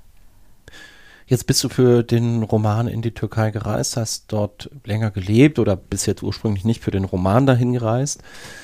In die Türkei äh, könntest du jetzt nicht mehr reisen. Ne? Ich habe das zumindest gelesen, dass eine Reisewarnung ausgesprochen worden ist. Ich weiß aber auch, wiederum nicht, wie sicher da jetzt meine Quellenlage ist. Ja, also Reisewarnung ist auch ein bisschen übertrieben. Also mir wurde einfach von Mitarbeitern vom Auswärtigen Amt abgeraten. Ja. Ne, es gibt jetzt keine ähm, offizielle Reisewarnung oder ich stehe auch nicht auf irgendwelchen Listen oder so. Hm. Man hat mir nur einfach gesagt, bitte fahr da jetzt in nächster okay. Zeit nicht hin. Ja. Und ich muss das jetzt auch nicht herausfordern. Also finde es auch schwierig, denke eigentlich auch, ähm, da würde wahrscheinlich gar nichts passieren. Aber wenn doch, ähm, ist es natürlich sehr ähm, unangenehm. Und ich habe ja mittlerweile auch äh, wirklich so ein bisschen Mitleid äh, mit den deutschen Diplomaten in der Türkei. Ach nicht, dass die dich dann da jetzt ja, irgendwo da, rauspauken Genau, müssen. und dann haben sie noch ein weiteres Problem und so. Und das war ja, alle haben es ja gewusst, ne? Ähm, nee, das ähm, muss ich dann nicht machen. Also äh, Weiß man denn von irgendwelchen Reaktionen von Leuten aus der Türkei auf das Buch? Also jetzt aus Regierungskreisen oder Diplomatenkreisen? Ähm, oder also jetzt so? von deutschen Diplomaten, ja. Ja. Äh, die finden das äh, tatsächlich super. Heiko Maas hat es, glaube ich, auch rezensiert. Ne? Ja. Mhm. ja, Heiko Maas sagt ja auch, das stimmt alles, was da drin steht. Ne? Ja. Also das ist schon ähm, auch wirklich erstaunlich. Also gerade in welcher Bandbreite er das dann irgendwie sagt, äh, also auch das Ende des Romans betreffend und so, das ist ja, ähm, also da zu sagen, ähm, sowas gibt es zum Glück, hätte er, glaube ich, als Außenminister nicht sagen dürfen. Nee, aber es ist tatsächlich, also ich habe mittlerweile so ein bisschen Angst vor den Lesungen in Berlin, weil es sind immer Leute vom Auswärtigen Amt da, mhm. die sich dann danach zu erkennen geben. Also ich erkenne sie auch auf eine Art, ne? Ich kann schon so, ähm, also wenn der der mit dem Lachsbrötchen, genau, der ältere Herr mit dem Lachsbrötchen. Äh. Nee, aber das ist so, aus, also Reaktion aus der Türkei, ähm, dort auch aus der Botschaft ist äh, äh wunderbar eingefangen und ähm, was ein wahnsinnig schönes Kompliment ist, weil es war ja das andere natürlich bei dieser Recherche, die ich auch so extrem noch nie gemacht habe, also so intensiv, über anderthalb Jahre nur recherchiert und eben mit, mit Menschen gesprochen auch, ne? dass man denkt, ich muss dem gerecht werden. Also ich muss den, auch den Leuten, mit denen ich gesprochen habe, gerecht werden. Also nicht nur den Diplomaten, sondern eben auch, ähm, auch den, den deutschen Staatsangehörigen, die da festsitzen und die mhm. im Gefängnis sind und so. All dem. Und das ist, fand ich dann beim Schreiben manchmal schon sehr dünnes Eis. Ja. ja. Ähm, kann ich noch so, wie ich, wie, wie ich will? Ähm, und wie kriege ich das hin, ohne dass ich mich ähm, verbiege oder irgendwie anbiedere oder ständig versuche, äh, niemanden zu verletzen oder niemanden lächerlich zu machen oder äh, irgendwie Sachen falsch wiederzugeben, weil sowas zu schreiben und zu wissen, die werden das lesen, war mir bis dahin nicht so bekannt und fand ich echt ähm, nicht immer angenehm, sag ich mal. Vielleicht sind ja Schriftstellerin und Diplomatin auch ganz ähnliche Jobs. Also zumindest macht man in beiden Bereichen etwas mit Sprache. Man muss seine Worte ähm, wohl wägen.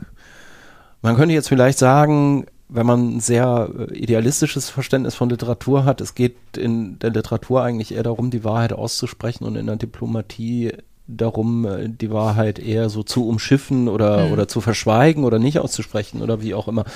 Oder würdest du sagen, die, die, dieser Gegensatz ist gar nicht so groß? Na, was die Sprache angeht, ähm, ist es genauso, wie du sagst, ja. Also wenn es um die Wahrheit geht, ist es sicher Aufgabe ähm, der, der Schriftsteller, genau das zu benennen. Und zwar im Idealfall so, was heißt im Idealfall, aber ähm, oder so wie ich es mache, meistens so, so, so klar und äh, äh hart, wie ich es mir vorstelle, äh, wie ich es auch gut finde, wenn es um Wahrheiten geht. Und die Diplomaten eher das Gegenteil davon. Also was mich oft so, wo ich dachte, das ist eigentlich ähnlich, ist diese, ähm, diese Öffentlichkeit. Auch dieses merkwürdige Repräsentieren, mhm. ähm, ohne jetzt zu viel von sich preiszugeben. Also es gab so, dass es auch manche Diplomaten mehr sagten, sind eigentlich, also sie möchten nicht mit mir tauschen, ähm, die diese Interviews geben muss und dabei so viel von sich erzählen. Also sie ne, geben ja. ja auch Interviews, aber äh, ja. haben natürlich ein Programm, also wissen, was Sie da sagen, ist absolut nicht persönlich. Das hat nichts ähm, mit Ihnen zu tun. Und ähm, Diplomaten werden nicht nach ihrer Kindheit befragt oder so.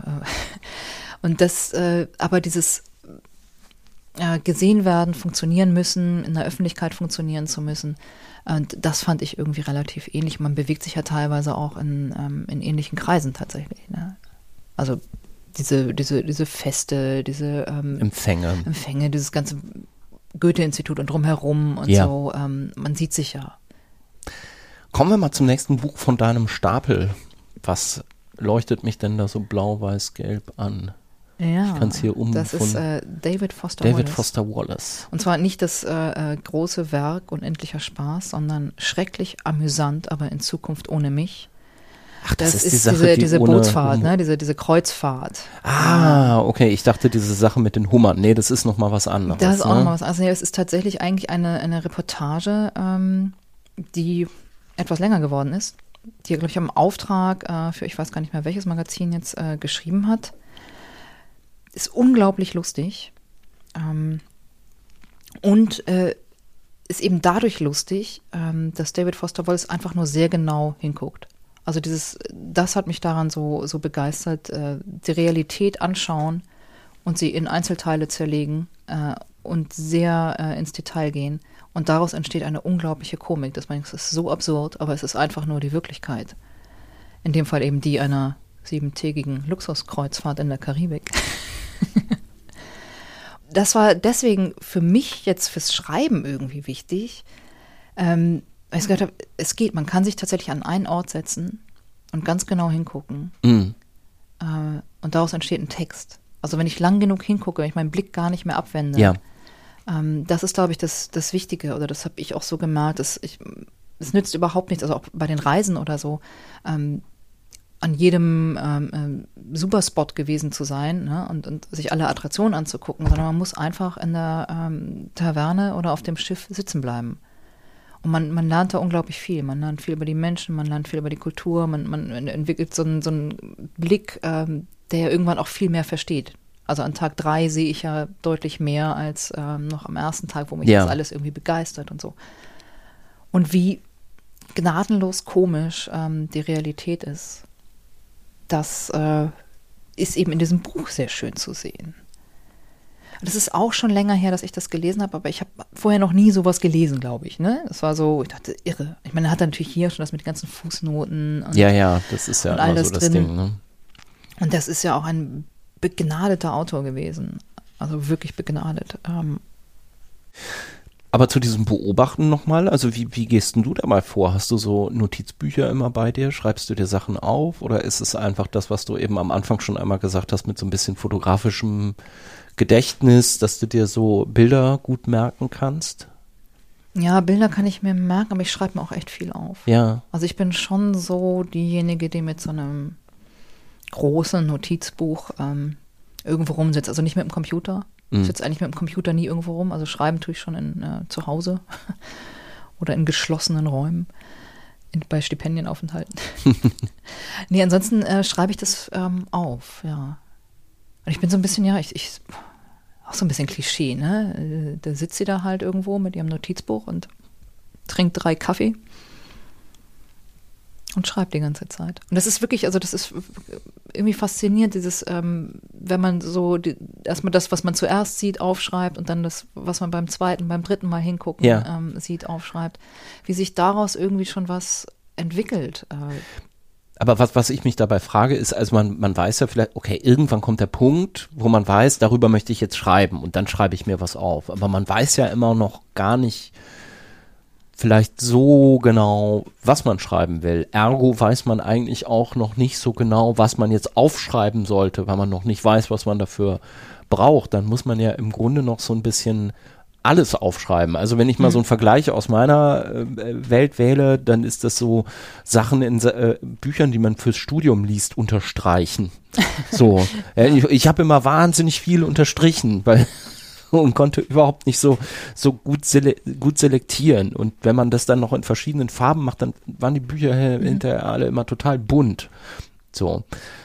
Also zurück zu, äh, zu, zu, zurück zu dir. Du sitzt da mit deinem Notizbuch und äh, zwischen der zweiten und dritten Tasse Kaffee und dann, dann, was schreibst du dann auf? Alles. Bunt. Ja, also es ist, ähm, auch wenn ich noch nicht weiß, was ich schreiben will, mhm. ähm, also gerade in diesem Zustand, wo ich gar keine Ahnung habe, was ich schreiben will, dann hilft es manchmal, also fremde Orte helfen mir tatsächlich sehr. Also ich fahre nicht irgendwo hin, ähm, weil ich weiß, ich will einen Roman schreiben, der dort spielt, sondern ich bin da aus irgendwelchen Gründen.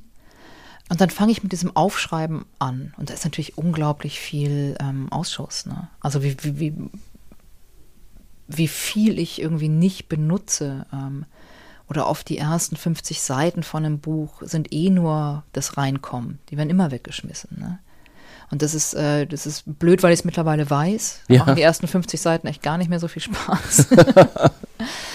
Aber ähm, also von dem, was dann ins Buch kommt, das sind vielleicht 10 Prozent oder so. Ja. ja. Äh, nee, aber dieses, äh, man findet ja auch, glaube ich, ein, ein Thema ähm, nur, wenn man überhaupt mal anfängt hinzugucken. Also wenn man sich irgendwo hinsetzt und nachdenkt es ist nicht so, dass mich irgendwie ein Thema oder ein neuer Romanstoff so anspringt, ne? Oder dass ich, weiß ich nicht, das ist ja oft so die Frage, was inspiriert mich? Also ich sage eigentlich ähm, gar nicht. Also ich muss echt nachdenken. Mm. Ich bin so ein Typ, der muss sich hinsetzen und nachdenken. Das, das dauert dann halt manchmal Arbeit. Wochen, Monate, bis ich sage, okay, ja. das ist wirklich das nächste Buch. So. Ja.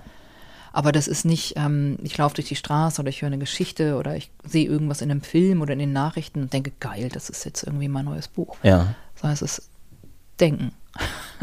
Nachdenken und viel zuhören und, äh, und, und, so ganz offen sein. Und da hilft es ja auch. Also das ist ja auch so ein bisschen fast so eine therapeutische ähm, Tätigkeit, dann sich irgendwo hinsetzen und offen sein und ähm, so den, den, Blick schärfen, um mal zu gucken, wo geht das überhaupt hin jetzt. Mhm. Und dann schreibst du vorbei, ein Mann mit einem kleinen schwarzen Hund läuft vorbei, das Licht über dem Meer ähm, glitzert heute anders als gestern oder was, was schreibst du dann auf? Ja, ich beobachte viel Menschen. Ja. Ähm, Natur nicht so sehr. Also Naturbeschreibungen langweilen mich ja leider auch unglaublich. Ja. Also das ist, ähm, also beim Lesen und beim Schreiben erst recht.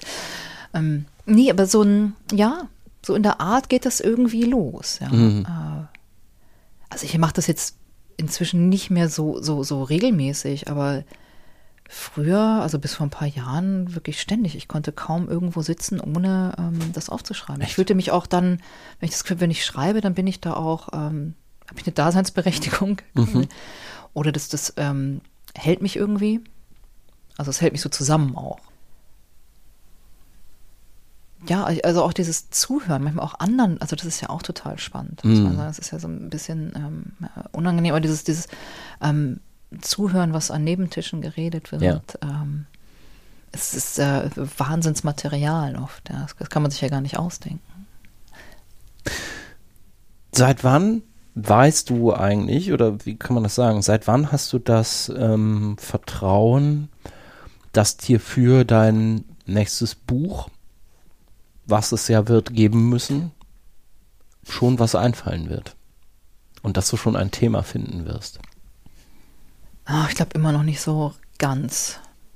Also dieses Vertrauen, dass mir was einfällt und dass das was taugt, ähm, das ist immer wieder ein Kampf irgendwie. Weil es ist so, so ein bisschen, wie du sagst, es muss ja. Ne? Es ist ja einfach auch was, es muss ja, aber es ist ja mein Beruf. So. Ja. Und, und, und ich liebe den und ich möchte auch nichts anderes machen. Und, Ja. äh, und wenn ich nicht schreibe, bin ich auch irgendwie nicht gut drauf. So, also, ich, sorry, mein, oh, ausgerechnet deins. das sind schon wieder diese. Sorry. Äh, Spam dann auch noch. Das war heute äh, Vormittag schon mal. Ähm, Karlsruhe? Mich ruft immer Karlsruhe an. nämlich ruft jetzt aus Bonn jemand an und wenn man dran geht, dann Ah, sagen die, nix. Dass, mal, dass sie Interpol sind und dass mal die Personalausweisnummer für irgendetwas Ah, missbraucht worden wäre. Und das war, Interpol. ja, oder Europol, weiß ich Ja. jetzt gerade nicht mehr. Wo waren wir? Äh, bei dem Vertrauen, dass mir äh, fürs nächste Buch dann auch was einfällt, Ja. ein Thema einfällt. Na, ich war jetzt gerade ähm, dann auch wieder auf einer griechischen Insel Ja. ähm, und habe dort meinen Lektor mitgenommen. Also mein, mein Lektor Matthias ist ja freier Lektor. Und wir arbeiten jetzt schon so seit 15 Jahren zusammen und Mhm. das ist ähm, mittlerweile irgendwie so eingespielt, dass wir sagen, wir fahren jetzt mal irgendwo hin äh, und denken nach. Und dann haben wir da halt äh, zehn Tage gesessen und nachgedacht. Und das ist dann oft so ein, ähm, ja, das fängt so an mit so Themen, ja. Also was sind Sachen, die mich, die mich umtreiben? Mhm. Ähm, ähm, also worüber kann ich mich aufregen oder was, Ja. wo, wo, womit komme ich nicht zurecht? Äh, was finde ich spannend? Ähm, was sehe ich so? Sind ja auch oft so gesellschaftliche Themen oder so, die, die, die mich ähm, irritieren. ja, und dann äh, ist zuerst eigentlich immer so ein bisschen das Thema da. Ne? Oder, oder ähm, ich, ich fange so an, Sachen aufzuschreiben, also Themen tatsächlich aufzuschreiben. Mhm.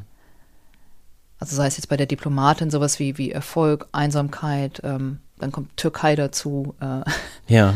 ähm, und daraus entwickelt sich dann erst die Geschichte. Also daraus äh, werden dann wirklich von, von mir gebaut quasi ähm, Figuren. Und diese Figuren haben dann ähm, einen Background und eine Geschichte und die haben eine Persönlichkeit und die, die kommen irgendwo her und wollen irgendwo hin. Und die entwickeln dann so ein bisschen, also oder über die wird dann die Geschichte entwickelt. Mhm.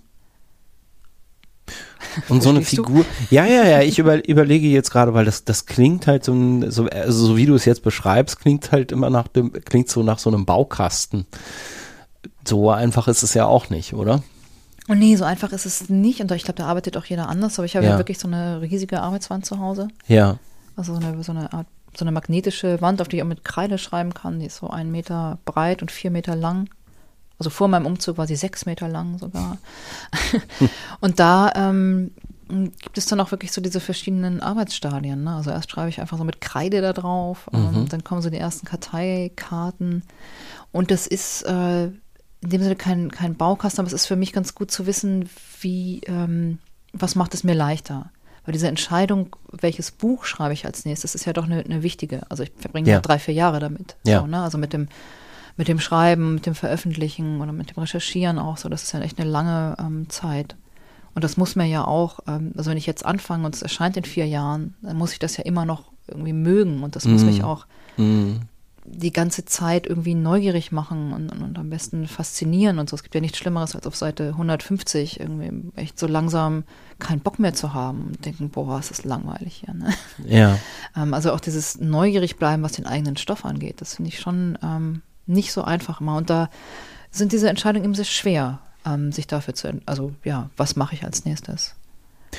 Und dann müssen sie müssen ja zu den zu den eigentlichen Themen, also wenn du jetzt aufschreibst Einsamkeit, Erfolg, Türkei, irgendwann dann vermutlich Diplomatie, Diplomatin, muss dann ja doch aber auch noch mehr hinzukommen, ne? weil ansonsten wäre es so ein Thesenroman. Also in diesem Fall haben wir ja auch eine Frau, die woher kommt, die aus bestimmten sozialen Verhältnissen Ja. kommt, die vielleicht nicht ganz unähnlich sind dem, was du eben über deine Kindheit und Jugend beschrieben hast. Es gibt ein nicht so ganz Vielleicht. einfaches Verhältnis äh, zur, zur Mutter. Die Mutter ist alleinerziehend. Ich fand auch ganz, ganz interessant, es ist mir erst so nach einer Weile gedämmert, dass sie sich im Grunde durch die Diplomatie ja eigentlich ein bisschen abgrenzt von der Mutter, die überhaupt nicht diplomatisch ist und die immer sehr gerade heraus ist und auch sehr verletzend zu der Tochter gegenüber und man hat so das Gefühl, irgendwann bricht das dann aber vielleicht doch am Ende auch mit ihr durch, dass sie eben daherkommt und das auch nicht so ganz abschütteln kann. Also sowas muss dann ja auch noch äh, hinzukommen, um wirklich einen Roman draus zu machen und nicht nur ein erzählendes Sachbuch oder so. Ne? Ja, die Figuren sind halt unwahrscheinlich wichtig, ja. Und das sind all die Fragen, die man sich dann irgendwie auch stellen muss, bevor man anfängt.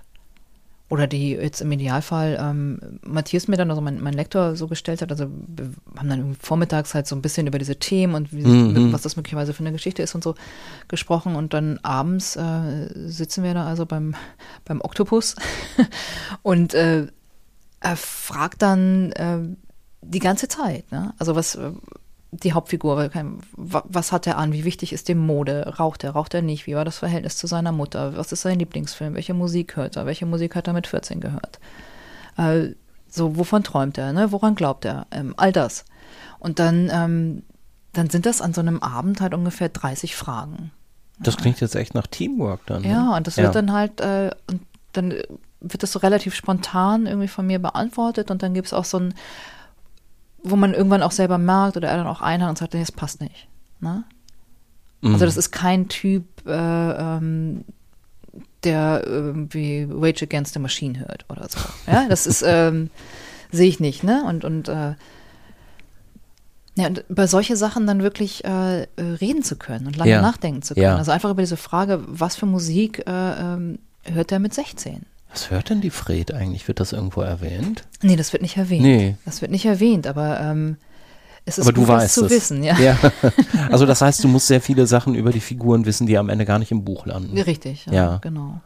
Genau, und dazu gehören immer auch äh, so ein bisschen diese, diese auch, auch das Verhältnis zu den Eltern oder so, das ist Ja. auf eine Art sehr wichtig. Das muss nicht immer im Buch auftauchen, aber es ist natürlich wichtig, ob das ein, ähm, ob das eine glückliche Familie war oder ob das ein geliebtes oder nicht so geliebtes Mhm. Kind war, ob das irgendwie war das beliebt in der Schule, war es, ne? Ja. So, so all das. Wir sehen quasi so die. Spitze des Eisbergs, Ja. wenn man so will. Ne? Ja, und daraus entwickelt sich oder versteht man eben auch, ähm, wie, wie eine Figur sich verhält. Also das weiß ich dann ja beim Schreiben, wenn ich weiß, wo kommt die her? Wurde die irgendwie in der Schule, stand die schon immer irgendwie am Rand Mhm. ne, und durfte nicht mitspielen. So. Ähm, dann habe ich natürlich einen anderen Zugang zu ihrem Charakter. Ja, wenn, wenn solche Sachen jetzt entstehen, die am Ende im tatsächlichen Roman gar nicht drin landen, musst du die erst schreiben oder reicht das, das quasi auf dem Stichpunktzettel zu machen und im Kopf zu machen? Das sind dann Stichpunkte. Also das Mhm. schreibe ich nicht aus. Ich formuliere nicht so eine Biografie aus oder Mhm. so, aber ich schreibe das in Stichpunkten auf, ja. Ja. und kann dann auch immer wieder drauf gucken. Und ich weiß das dann ja auch. Ne? Also plötzlich habe ich ja, wenn man da viel drüber redet oder viel drüber nachdenkt, hat man so eine Figur ja wirklich greifbar. Also irgendwann, das geht ja dann schon recht schnell. Ja. Ne? Also ich habe jetzt noch vom neuen Roman keine einzige Zeile geschrieben, ähm, mag die Figuren aber jetzt schon. Mhm. Und das ist ja auch, man muss sich ja so ein bisschen anfreunden mit denen, bevor Ja. man anfängt. So. Das ist jetzt alles ganz schön weit weg von äh, der Lucy, die irgendwann nach dem Vorbild von Pablo Neruda sich an ihre Schreibmaschine gesetzt hat mit ähm, zu viel Rotwein für 15, oder? Ja, ja, war, war ein langer Weg. also auch das mit dem Rotwein meine ich nicht mehr, ne? Gibt dir das denn auch dieses, das ist, klingt ja jetzt nach einem sehr methodischen Herangehen, ne? So relativ kontrolliert. Also du hast so deine Methoden, die für dich funktionieren. Ein Gespräch mit dem Lektor, diese riesige Wand und so weiter und so fort. Das ist ja wahrscheinlich auch etwas, was mit zu der Sicherheit oder zu dem Vertrauen beiträgt, was wir eben gerade angesprochen haben, ne? Also es wird schon was kommen. Ich weiß noch ja. nicht was, aber es wird was kommen. Richtig, also ist ja, das, das glaube ich schon mittlerweile. Ne? Ich mhm. habe jetzt fünf Bücher geschrieben und ich, ich, denke, ja, es wird was kommen. Also ich habe jetzt keine Angst vor ähm, der Schreibkrise oder so. Also die es, glaube ich, eh nicht so gibt. Ne? Also Schreibkrise ist bei mir immer eher so, ich schreibe und schreibe und, und, und denke und äh, weiß auch, dass alles Mist. Und schreibe aber trotzdem irgendwie ja. weiter, bis, bis es so wieder mal gut wird. Und äh, nee, das ist eher so, also nicht so, dass ich gar nicht schreiben kann, sondern dass ich die ganze Zeit denke, nicht gut gar nicht gut, aber was willst du machen? Ne? Weiter geht's. Und dann wird das eigentlich oft alles auch gelöscht oder so, aber ja, das ist so diese Krise. Aber ansonsten, ich mag halt wirklich den Beruf so gern. Ja. Das klingt jetzt ein bisschen komisch, aber ich, äh, ich, ich liebe diese Tätigkeit. Und das ist auch, ähm, das nimmt auch in meinem Leben so viel Raum ein. Und ich glaube, dadurch, dass es sich so ähm, jetzt über die letzten Jahre auch so mehr und mehr professionalisiert hat, das, das klingt ja jetzt immer alles so technisch vielleicht, ne? Weil ich nicht, ähm, ja, also jetzt nicht dieses, äh, ich warte, bis die Muse mich küsst und äh, ich schreibe, wenn ich mich danach fühle oder so, sondern es ist schon so, ich stehe morgens auf und äh, das Ziel ist es, äh, zumindest eine Seite mhm. zu schaffen. Mhm. Und das ist manchmal nach zwei Stunden dann schon erledigt und äh, manchmal nach acht Stunden immer noch nicht. Und dann ja. bleibe ich da aber auch sitzen. So, ja. Also ich bin dann schon irgendwie so, die eine Seite muss ich jetzt aber hinkriegen. Und dieses Professionelle daran, das gibt mir natürlich auch einen Halt. Dass es so ganz klar ist, ähm, das bin ich und das ist mein Beruf und ähm, den, den liebe ich und den versuche ich so gut zu machen, ähm, wie ich kann.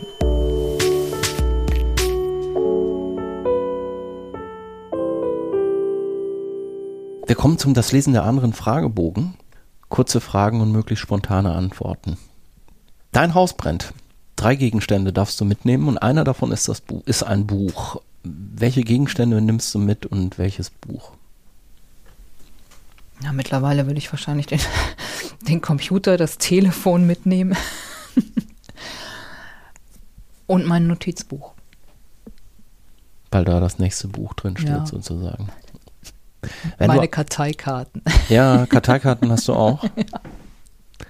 Wenn du eine Romanfigur wärst, welche würdest du gern sein?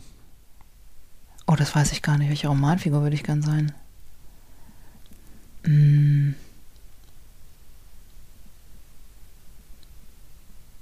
Ich glaube, ich wäre gern irgendeine so Figur aus Per Anhalter durch die Galaxis. Echt? ja, irgendwas ganz Fernes. Sowas äh, nicht, nicht Irdisches. Sowas Losgelöstes. Durchgeknalltes.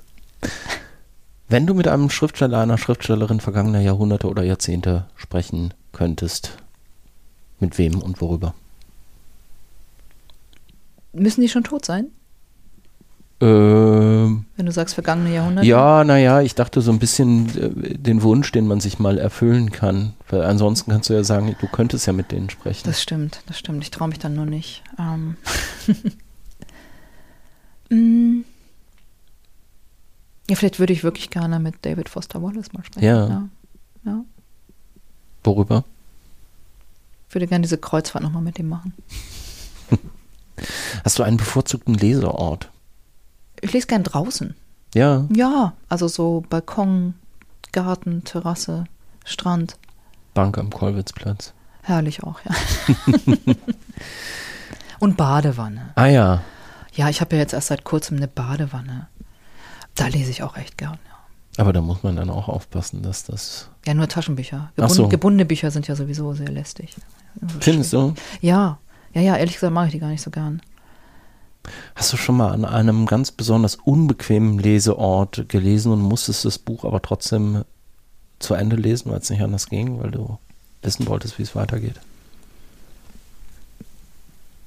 Nee.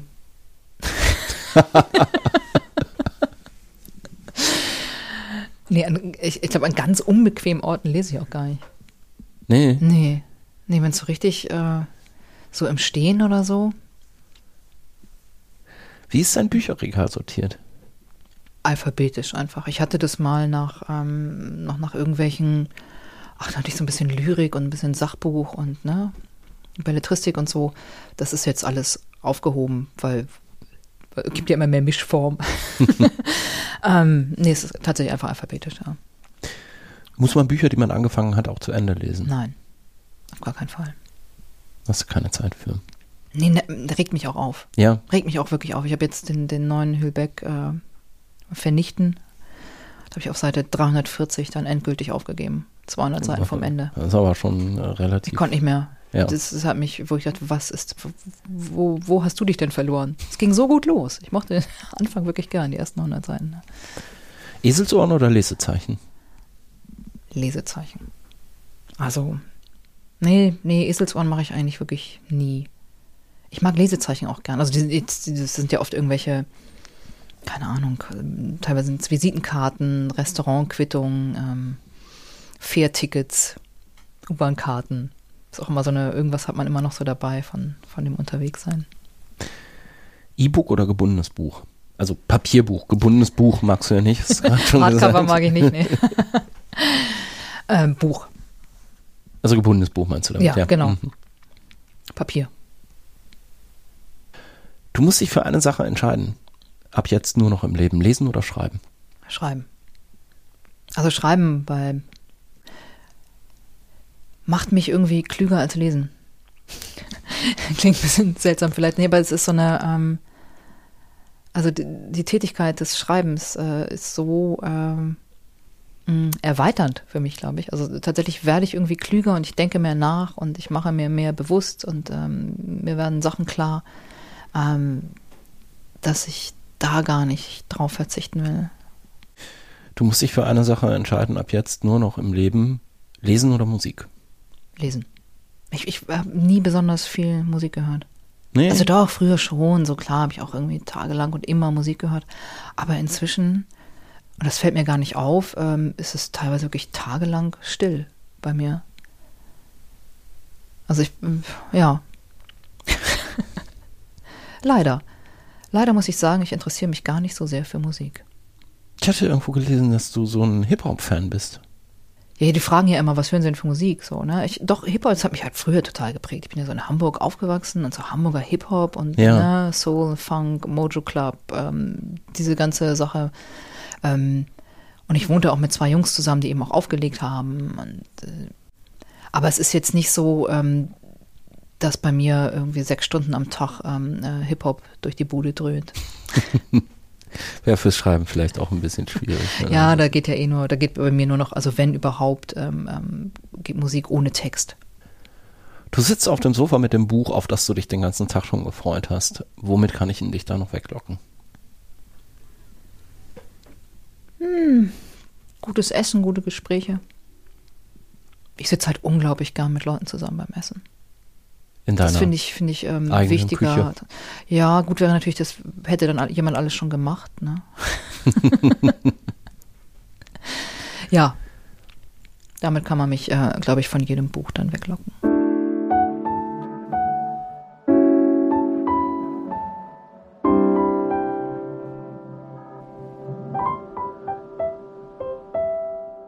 Zwei Bücher bleiben uns noch auf deinem mitgebrachten Stapel, oder? Ja, oder jetzt aber los. Also du hast noch zwei andere auch noch dabei.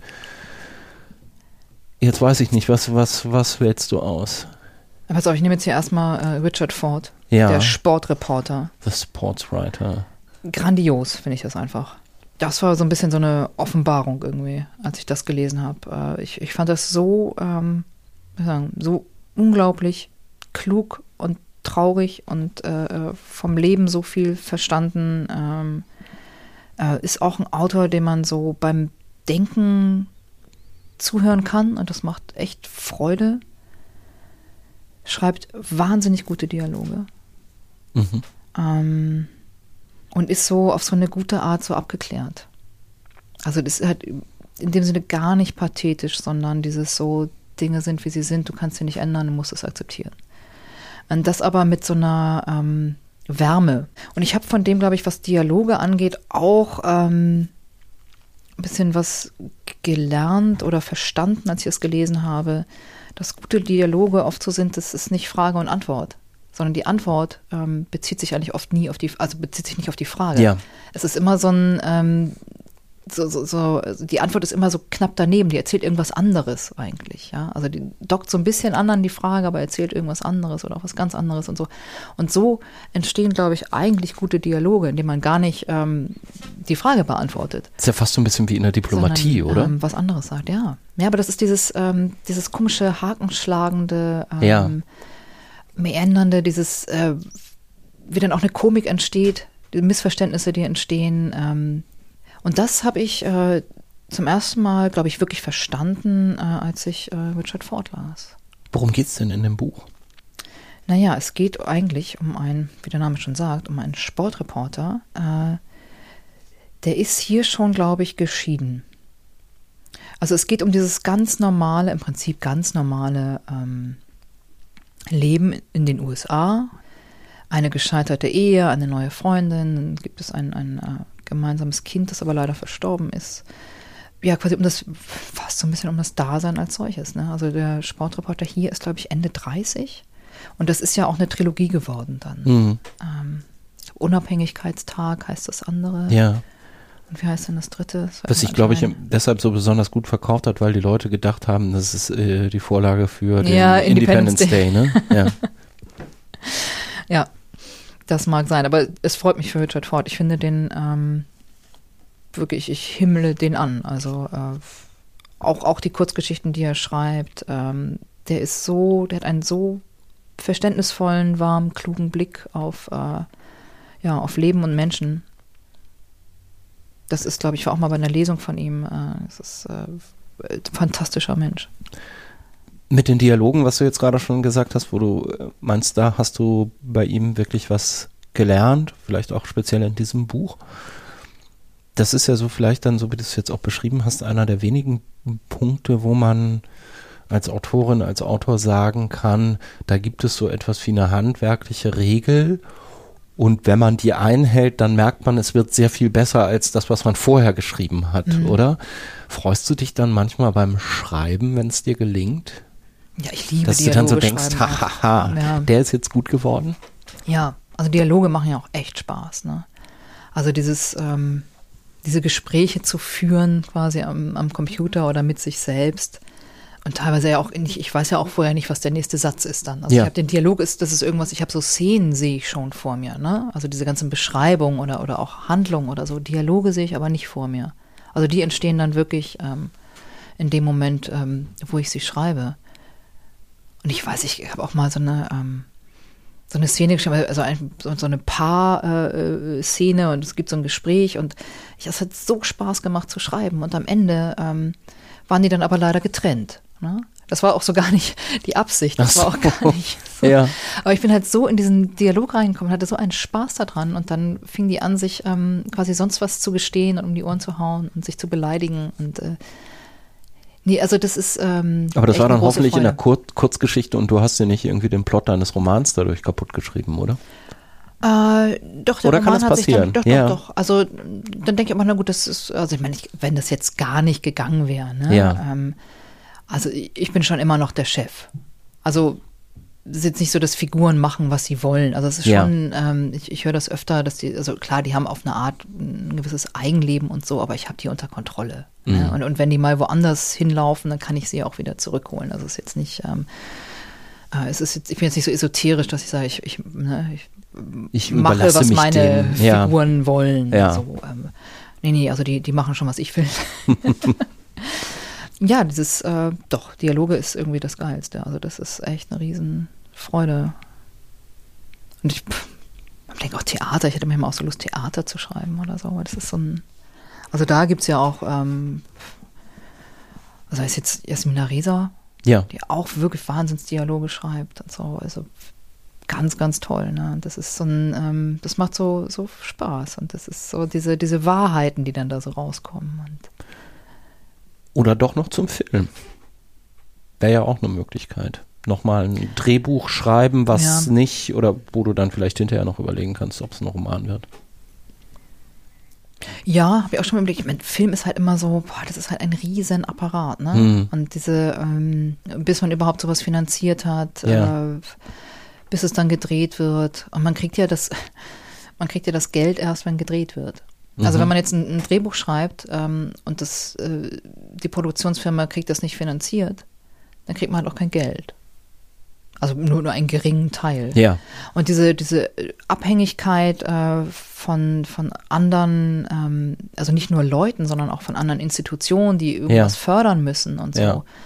ähm, das macht wirklich gar keinen Spaß. Und das ist ja das äh, Schöne am Romanschreiben. Also ich kann mittlerweile, ich kann einen Roman schreiben oder ich habe den sogar schon verkauft, bevor ich auch nur eine Seite Mhm. geschrieben habe. Äh, und ich weiß, der wird dann erscheinen. Ne? Und das, ich habe das alles so, das ist äh, mein Ding und ich sitze quasi nur mit, mit ein oder zwei Lektoren. Und mehr Leute reden da nicht mit und es sind nicht Ja. so viele Redakteure und, und Geldgeber und Ja. äh, all das. Dialoge sind gar nicht so der Hauptbestandteil von dem Autor, der hier als nächstes liegt. Also von den Büchern des Autors, der hier als nächstes auf deinem Stapel liegt. Wolf Haas. Und ich kann es jetzt gerade nicht erkennen, welches ist es. Auferstehung der Toten. Das ist das erste der, ist ein der Brennerbuch, Brenner. ne? Ja, ja. Jetzt ist schon wieder was passiert. Oder fängt das, Genau. nee, das fängt noch gar nicht mit dem Satz an, oder? Nee, nee, nee, das ist noch das erste, das fängt nicht so, nicht so an. Hier ist der erste Satz von Amerika aus betrachtet, ist Zell ein winziger Punkt. Aber vom Pinzgau aus oder so ähnlich ist Zell die Hauptstadt des Pinzgau oder so ähnlich, Du ne? weißt es sogar immer? Echt? Tatsächlich, irgendwo mitten in Europa. Aber vom Pinzgau aus gesehen ist Zell die Hauptstadt des Pinzgaus. Oh, was habe ich diese Bücher geliebt. Ja, du auch. Ja, ja. Ja, also ich habe die auch, also dieses, dieses Exemplar hier stammt auch tatsächlich aus so einer Kassette. Ja, Es waren, so- glaube ich, auch. äh, fünf, ähm, fünf oder sechs Mhm. äh, die ersten äh, Brenner-Romane in so einer sehr hübschen ähm, Kassette mit Taschenbüchern von Hoffmann und Kampe. Ja, ich habe die eben auch sehr, sehr geliebt. Ich liebe sie noch, aber nicht mehr so, tatsächlich nicht mehr so sehr wie damals. Und natürlich auch hier irgendwie der Humor, dieses beim Denken zuhören, der, Mhm. der Ton, also auch mal zu verstehen, wie unglaublich toll es ist, äh, in einer Sprache äh, zuzuhören, äh, zu lesen, die so ganz ihren eigenen Sound gefunden ja. hat. Ähm, wie wichtig das ist. Wie viel Freude es macht, äh, einem, einem Autor, einen Autor zu lesen, der sich nicht an Regeln hält, der seine eigenen aufstellt, äh, der ganz seinen eigenen Rhythmus hat und so. Und äh, ja, und ein bisschen spannend ist es ja dann auch. Ja, Ne? Es es hat sind- ja auch Handlung, es passiert genau, ja auch es sind schließlich jede die Menge, Detektivromane. genau. Simon Brenner ist der, ist der Detektiv, der ermittelt.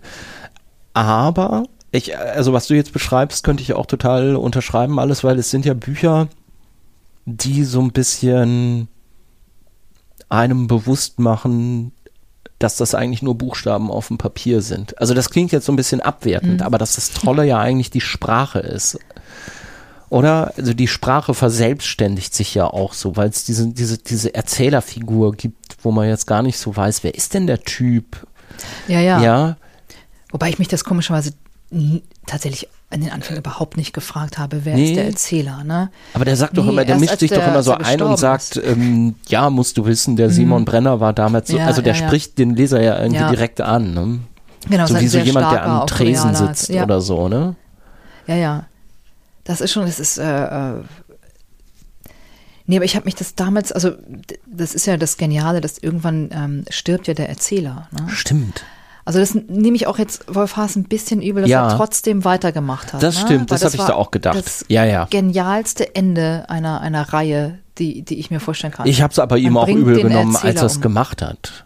Ja, Weil ich dachte, das darf doch nicht sein. Ich will doch jetzt irgendwie, also von daher weiß ich Ja, nicht, ja, ob ich ja. es ihm am Ende so ganz übel genommen habe. Also kann man von zwei Seiten sehen. das stimmt. Inkonsequent, aber trotzdem ist man dankbar, ja. Hast du das Neue jetzt gelesen? Es gibt ja gerade wieder Ja, eins, was rausgekommen Klar. ist. Ne? Ich, ich lese dann tatsächlich irgendwie jeden neuen Brenner-Roman, ja. ja. Aber ähm, hauen mich nicht mehr ganz so um wie früher. Hm. Also ich finde die manchmal Toten, auch das so ein das- bisschen verwässert inzwischen. Ja, Also ich denke okay. so, pff, ist jetzt aber irgendwie zu viel, ähm, ja, tatsächlich zu viel Gerede ähm, und nicht mehr so diese starken Anfänge. Ich meine, hier in Auferstehung der Toten, da sind ja äh, zwei Amerikaner sitzen tiefgefroren in einem Sessellift. Steht's ja, glaube ich, los. Ja. Äh, das sind auch Wahnsinnsideen.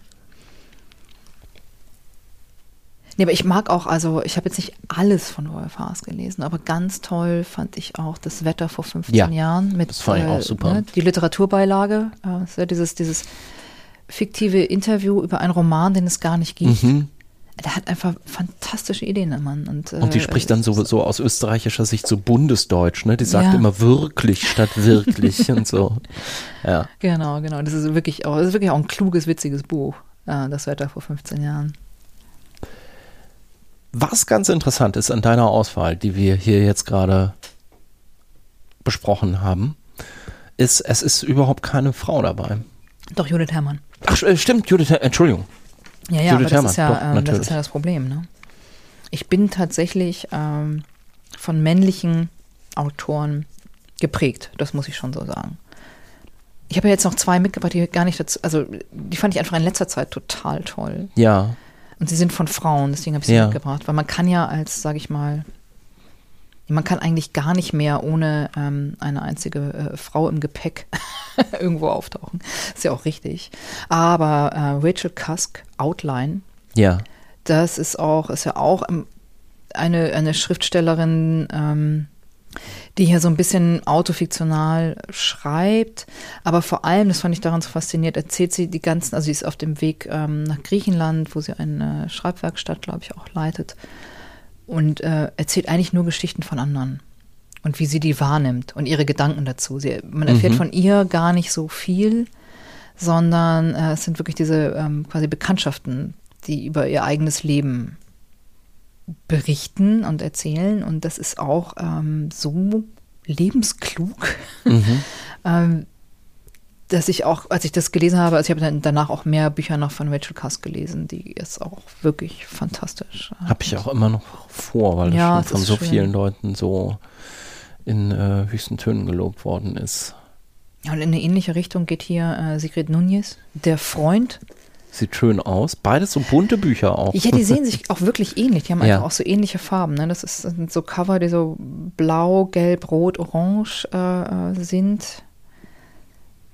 Ist mir dann auch aufgefallen, als ich die nebeneinander liegen. Also das eine ist bei Aufbau, das andere bei Surkamp erschienen. Aber ja, das ist halt so die freundliche, autofiktionale Frauenliteratur.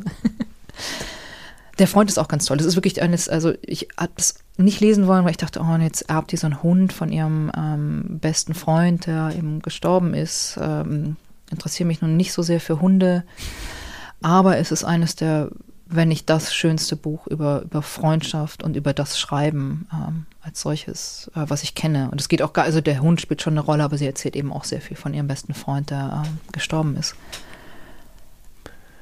Autofiktionale Literatur als Abschluss finde ich jetzt auch gerade nochmal ganz interessant, mhm. weil ich eigentlich bei dir eher das Gefühl habe, wenn du schreibst, möchtest du gar nicht unbedingt zu dir hin, sondern eher von dir weg. Und zwar nicht im Sinne von einer Flucht, sondern einfach also etwas zu erschaffen, was nichts unbedingt mit einem selbst und dem eigenen Leben und dem eigenen persönlichen Erle Erleben äh, zu tun hat.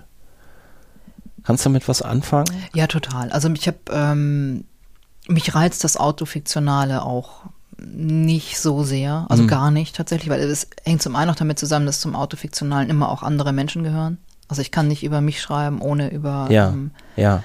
Familie, Freunde, Beziehungen zu schreiben. Ähm, das möchte ich eigentlich nicht. Mhm. Also ich möchte quasi mein, mein Privatleben ähm, in dem Sinne ähm, geschützt ähm, lassen. Also gar nicht, dass das andere das nicht erfahren dürfen, aber das ähm, manche haben ja auch, also ich habe auch Freunde, die haben teilweise Angst, dass sie in einem der Romane auftauchen. Ne? Und diese Angst ist ja berechtigt. Also wenn man sich ja. mit Schriftstellern anfreundet, ähm, liegt es irgendwie nahe, ja. der Gedanke. Und das, ich möchte schon, dass ähm, Freundschaften und Beziehungen so Schutzzonen sind, ja, also wo, wo die auch sagen können, was sie wollen. Und es wird in keinem meiner Bücher auftauchen zum einen das, zum anderen ähm, tendiere ich auch immer mehr dazu, ähm, mich selbst äh, weniger interessant zu finden. Also, dass ich wirklich meine, es, es gibt so viel interessantere, wichtigere Dinge da draußen als ähm, ich selbst, mein eigenes Leben. Und ich mag es auch ähm, nicht mehr wirklich gern lesen. Jetzt habe ich zwar diese beiden auch nochmal Ja. aber die aber auch wirklich, ähm, finde ich, ähm, die sind so, so auf eine Art auch so warm und so sympathisch und so klug und so.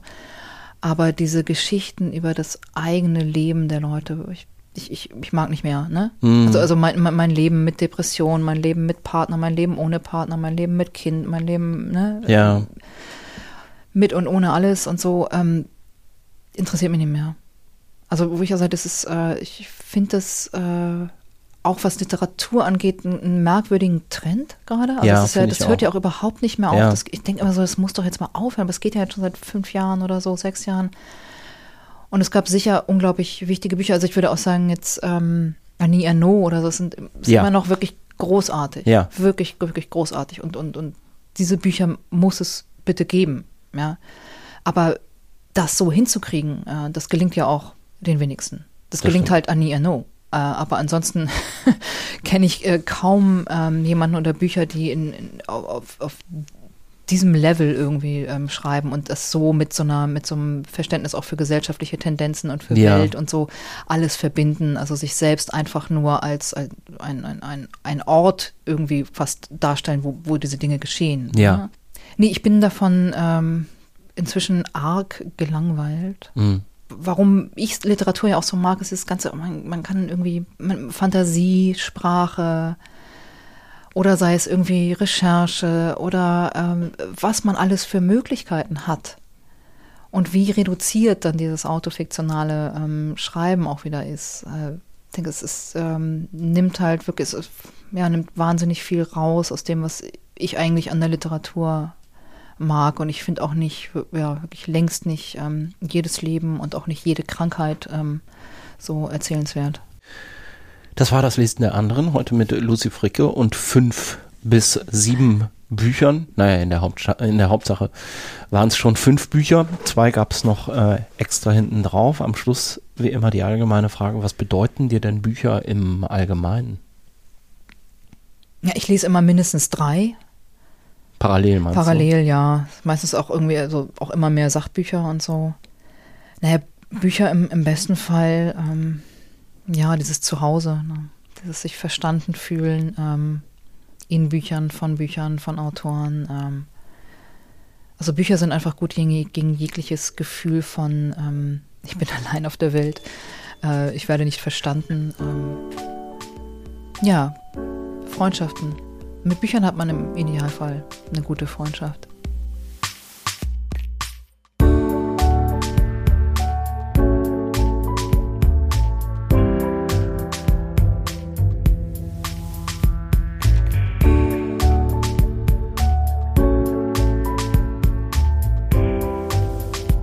Das war das Lesen der anderen heute mit der Schriftstellerin Lucy Fricke. Wir haben uns unterhalten über Bücher von Pablo Neruda, Judith Herrmann, David Foster Wallace und anderen. Und natürlich über Lucys neuen Roman Die Diplomatin.